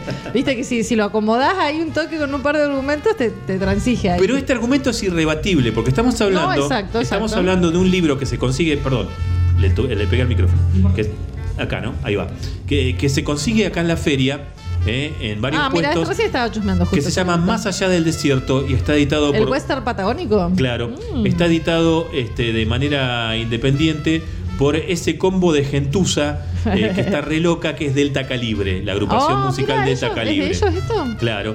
E- Este libro, eh, eh, la, digamos, la, la lírica, la, la poesía, es de- del John, de Juan Pablo Caramelino. Y los dibujos son de Cirón Ibáñez. Se llama Más allá del desierto y es como una suerte de pequeña novela Ni escrita. hablar. Este era el que presentaba el otro día, Claro. acá en esta casa. La, presentó bien. en el Domo, en el Domo del. Centro el sábado de la semana pasada. Este, ¿Sábado de la semana pasada fue? Sí, sí, fue el sábado, sábado. Este, y trae eh, poesías que algunas son letras de canciones de Delta Calibre, que es la banda neuquina que se divierte muchísimo haciendo Es muy linda la propuesta de los pibes. música de vaqueros. Claro, que está ¿sí? Maurito Saldaño, mi vecino en el en, en batería, que si no lo nombramos se pincha. ¿Quién está? Eh, Mauro Saldaño. Estaba. Ahora está Juan. Ah, mira. Sí, sí, sí, sí. ¿Cómo Sí, pasó eso? Ay, que, que se actualizaba. que Ah, claro, no, pero fue hace dos semanas, tres, que, que- que se vino el cambio. Salió Maurito, estaba? Sí. entró Juan. ¿En Mood estaba? ¿Cómo? En En Mucha no estaba. Bueno, pero eh, a, a eso vamos. A que Ars, que es la, la- la- la- las- es que es como una suerte de fábrica de libros Ajá. y editora de libros de Neuquén, Como una incubadora de libros. de incubadora de libros de, de Ivancito Moyano, le mandamos un abrazo muy grande, hizo esta edición de este libro impecable. La verdad que está muy bonito. No sabía que era eso, lo vi acá el libro y lo, recién Bien. justamente lo estaba Más allá del porque desierto. es muy lindo. Juan Pablo Caramelino en los textos, que es el cantante y compositor. Jamás hubiera principal. adivinado que era John Apple. Mirá. mi cielo, de mi amor. El John. No, claro, pero en esa foto tampoco lo saca. Y porque está vestido de vaquero. Claro, claro. Y este los dibujos de, de Cirón Ibáñez son fundamentales para esta obra. ¿Qué nombre? Iba a Cirón venir- Ibáñez. Iba a venir eh, John a, a- a la feria y a, y a contarnos sobre este libro, pero le tocó turno en el canal. Él Ajá. labura en un canal de, de TV de acá de la región y le tocó Lo turno. mismo que le pasó al patito Biondelli, que no nos Claro. está acompañando hoy y por fue. la misma razón. Pero bueno, es bellísimo, realmente eso se lo recomiendo ampliamente. Como tu abogado te digo, venite a la, a la feria y busca. Decir. ¿quién tiene más allá del desierto? ¿Eh? Y Ahí en la puerta, en la puerta de los gritos. claro, a los gritos. Y a- que el, el puestero que te levante la mano vas y se lo compras. Al primero. ¿Y por qué va a sonar eh, Delta Eso, Calibre? eso, eso es muy de las ferias nuestras, ¿no? Esto, ¿te acordás que cuando en la feria Sí. cuando alguien quiere un disco que ya se alcanzaron de buscar y pegas el grito a los feriantes? ¿Quién ¿Quién tiene esto? tal cual? El primero que levanta lo vende. Totalmente. Bueno, eh, ¿por qué va a sonar entonces un disco compacto? Porque el libro viene con el disco de Delta Calibre. ¿En serio? Claro. Eh, qué ofertón. Eh, los hermanos. Y Ay, control remoto. ¿Hace cuánto? te- yo le confieso, estimadísima Barraza, que hace muchos años, muchos años, primero que regalé todos mis compactos, los regalé así, los dejé ir. Y segundo, que no tengo un reproductor de compactos, así que hace años que no veo una compacta. Pero, ¿sabes qué? Estoy haciendo trampa porque lo que traje es una reproductora de, De DVD, claro. ¿eh? de Philips. Por eso no tengo. Esto va a ser totalmente a ciegas, pero no, no me asusta el acertijo, porque no tengo. Escucha, ahí empieza a sonar. Eh, no tengo el display, ¿no? porque el display es la tele, digamos, ¿no? Claro. Y esta, como es una DVD compacta, chiquitita, no tiene display. ¿Ves que es esto música de vaqueros? ¿Sí? Delta Calibre. Esto musicaliza el libro que te acabo de contar recién. ¿sí? Y yo lo que, propuesta entonces, ¿no? Libro más disco. libro más disco. Lo que yo te quiero eh, hacer escuchar, rigor la verdad, es este, el track número 3 de, de- del coso, de, Del disquito. disco, Los Hermanos. Esta me parece la canción más bella de Delta Calibre. ¿sí? Y viene en el convito con Más allá del desierto. Bueno, vamos a organizar, vamos a generar la campaña para juntar los fondos para que Delta Calibre grabe en vinilo. Edite en vinilo, Claro, sí. exacto. Los vaqueros de Neuquén tienen que editar en Sí, vinilo. sí, sí. Escucha, ¿ves? Hay caballos, Le vamos a hacer contacto con David. hay ñancos. Esto es bellísimo. Esto es Delta Calibre, la banda del autor de Más allá del desierto, el libro que acabamos de comentar recién aquí, en 33 RPM.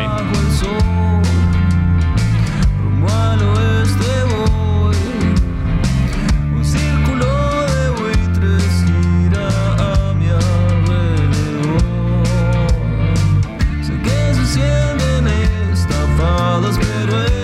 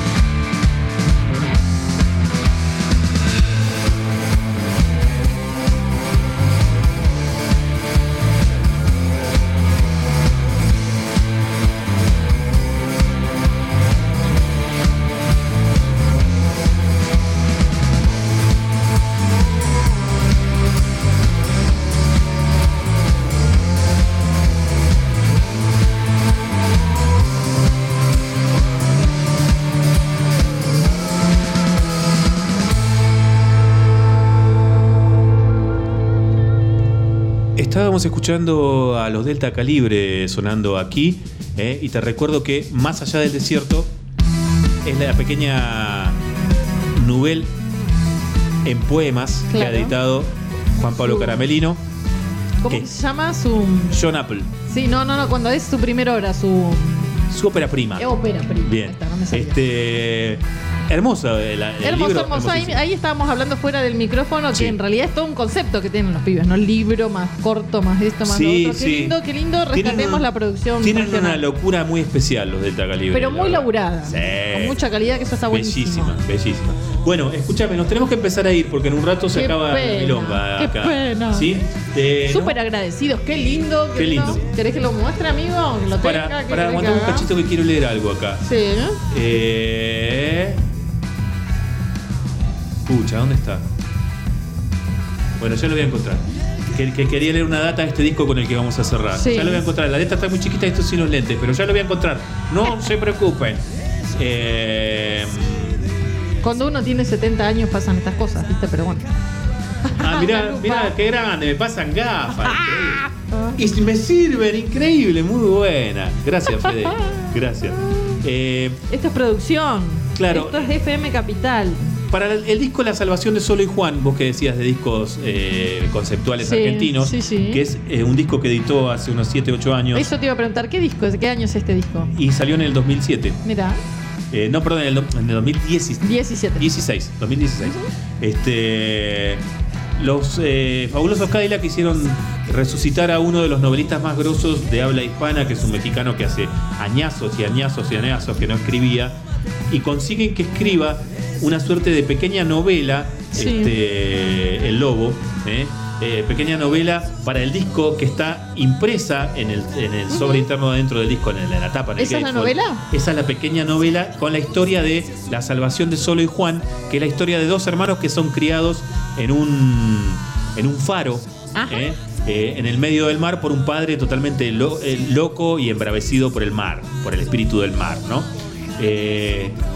Un rústico. un rústico total. El, eh, el arte de tapa en sí es del doctor Alderete, que es un dibujante que nació Es acá. muy linda la tapa, le contamos. No nació gente. en Neuquén, pero vivió en Neuquén y digo, nació como artista en Neuquén, Ah, doctor mira. Alderete. ¿Qué tal? Eh, y publicó por primera vez en la célebre revista eh, Alquitrán, que, que dirigía Mario Tondato en, en la década de- del 90. ¿sí? La salvación de Solo y Juan se llama el disco. Es un disco conceptual que une, ya te digo, una historia eh, de, de estos dos hermanos Sí. con una pequeña novela haciendo resucitar a un grande de las letras que era como una suerte de escritor, es como una suerte de escritor maldito que hace años y años no escribe y se sacó la modorra del escribir eh, a pedido y gracias a los Cadillacs. Muy Eh, Cerramos con esto, ¿te parece? Está bueno. por favor, por favor, esto no lo había escuchado jamás. Bien.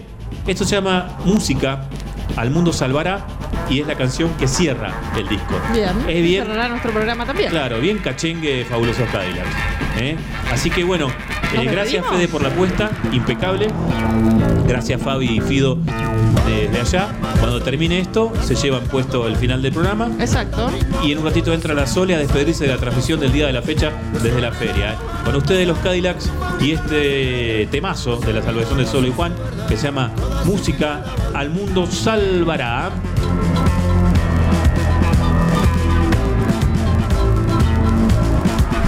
Música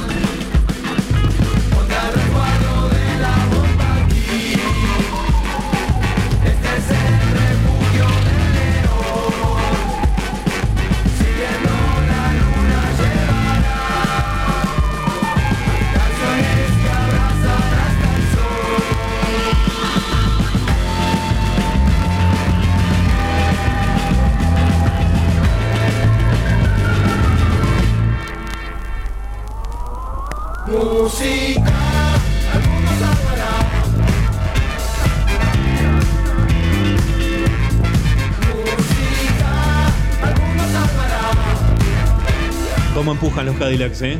En cualquier época que los agarren, en los 80, en los 90, en los 2000, en los 2010, en los 2020, en los 2030, cuando sea, empujan. Eh, y fue el final de- del 33 RPM de hoy, entonces escuchando esta belleza de la salvación del Sol y Juan. ¿Te gustó el programa, Sole? Muchísimo, me encantó, lo disfruté un montón, me parece que se acercó gente, es llamativo, está bueno. Me mató lo de la guerra de los mundos, me encantó escucharlo. Gracias por ¿no? eso, por favor. Muy lindo. muy Eh, sí, muy pero muy bueno, así que nada, genial. Y este es un discazo, estábamos hablando recién de La los fabulosos salvación. Cadillacs. Estaba en duda si en una de las, de las, de las confluencias vinieron los Cadillacs con esto. Creo que sí, porque es cuando en medio había salido. No Sí, recuerdo. Sí, exacto, fue ahí, fue ahí. Porque estaba muy, muy bueno. La verdad es que le, le mueve bastante, así que me gustó. Eh, en algún momento entre Fabulosos Eso, Calavera y la Marcha del Golazo Solitario, los Fabulosos Calavera eran la mejor banda del mundo. Sí.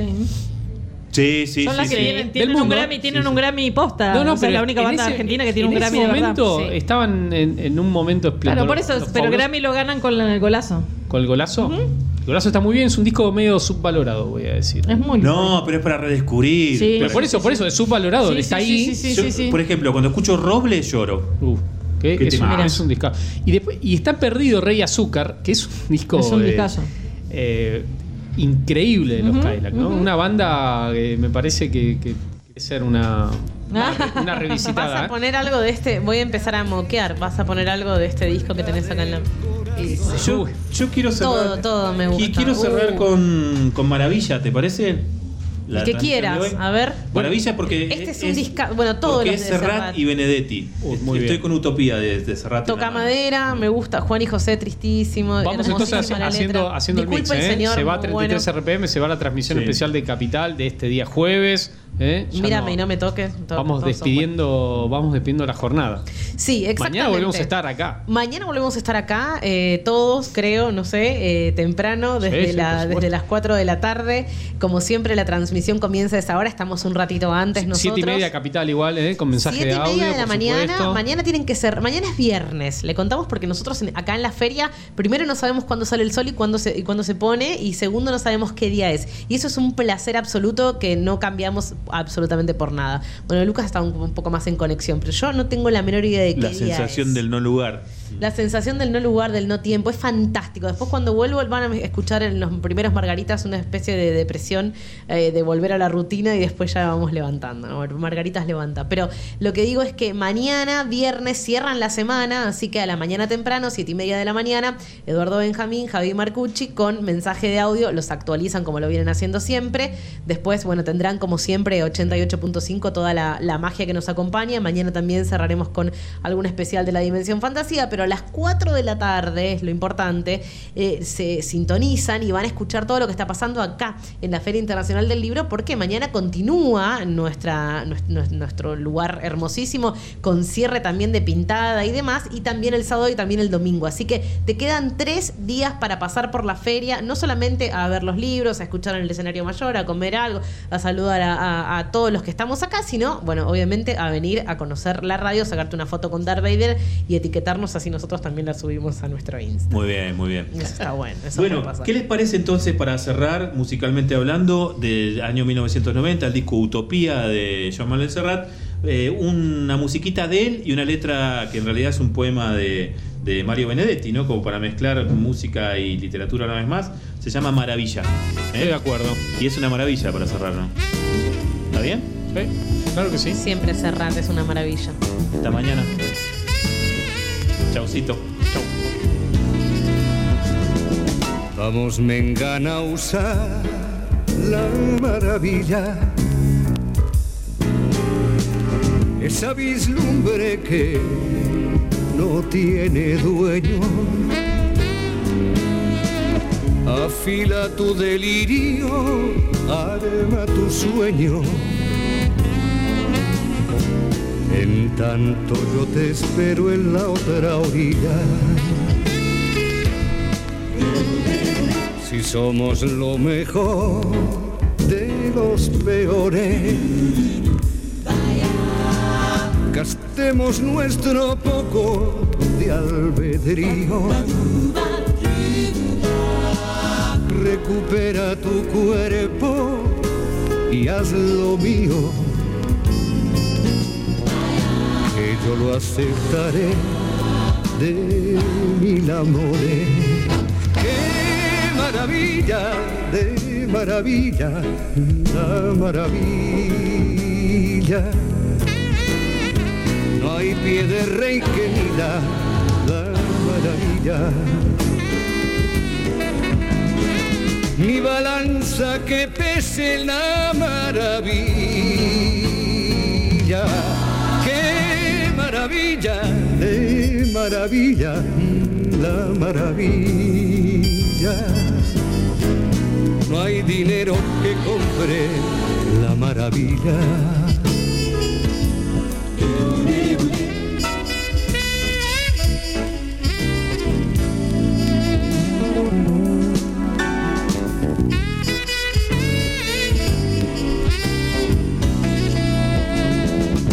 Ya que estamos todos en capilla, y donde quiera el mundo se equivoca, aprendamos la vida boca a boca. Usemos de una vez la maravilla. De maravilla, la maravilla. No hay pie de rey que mida la maravilla. Ni balanza que pese la maravilla. ¡Qué maravilla! De maravilla, la maravilla. No hay dinero que compre la maravilla.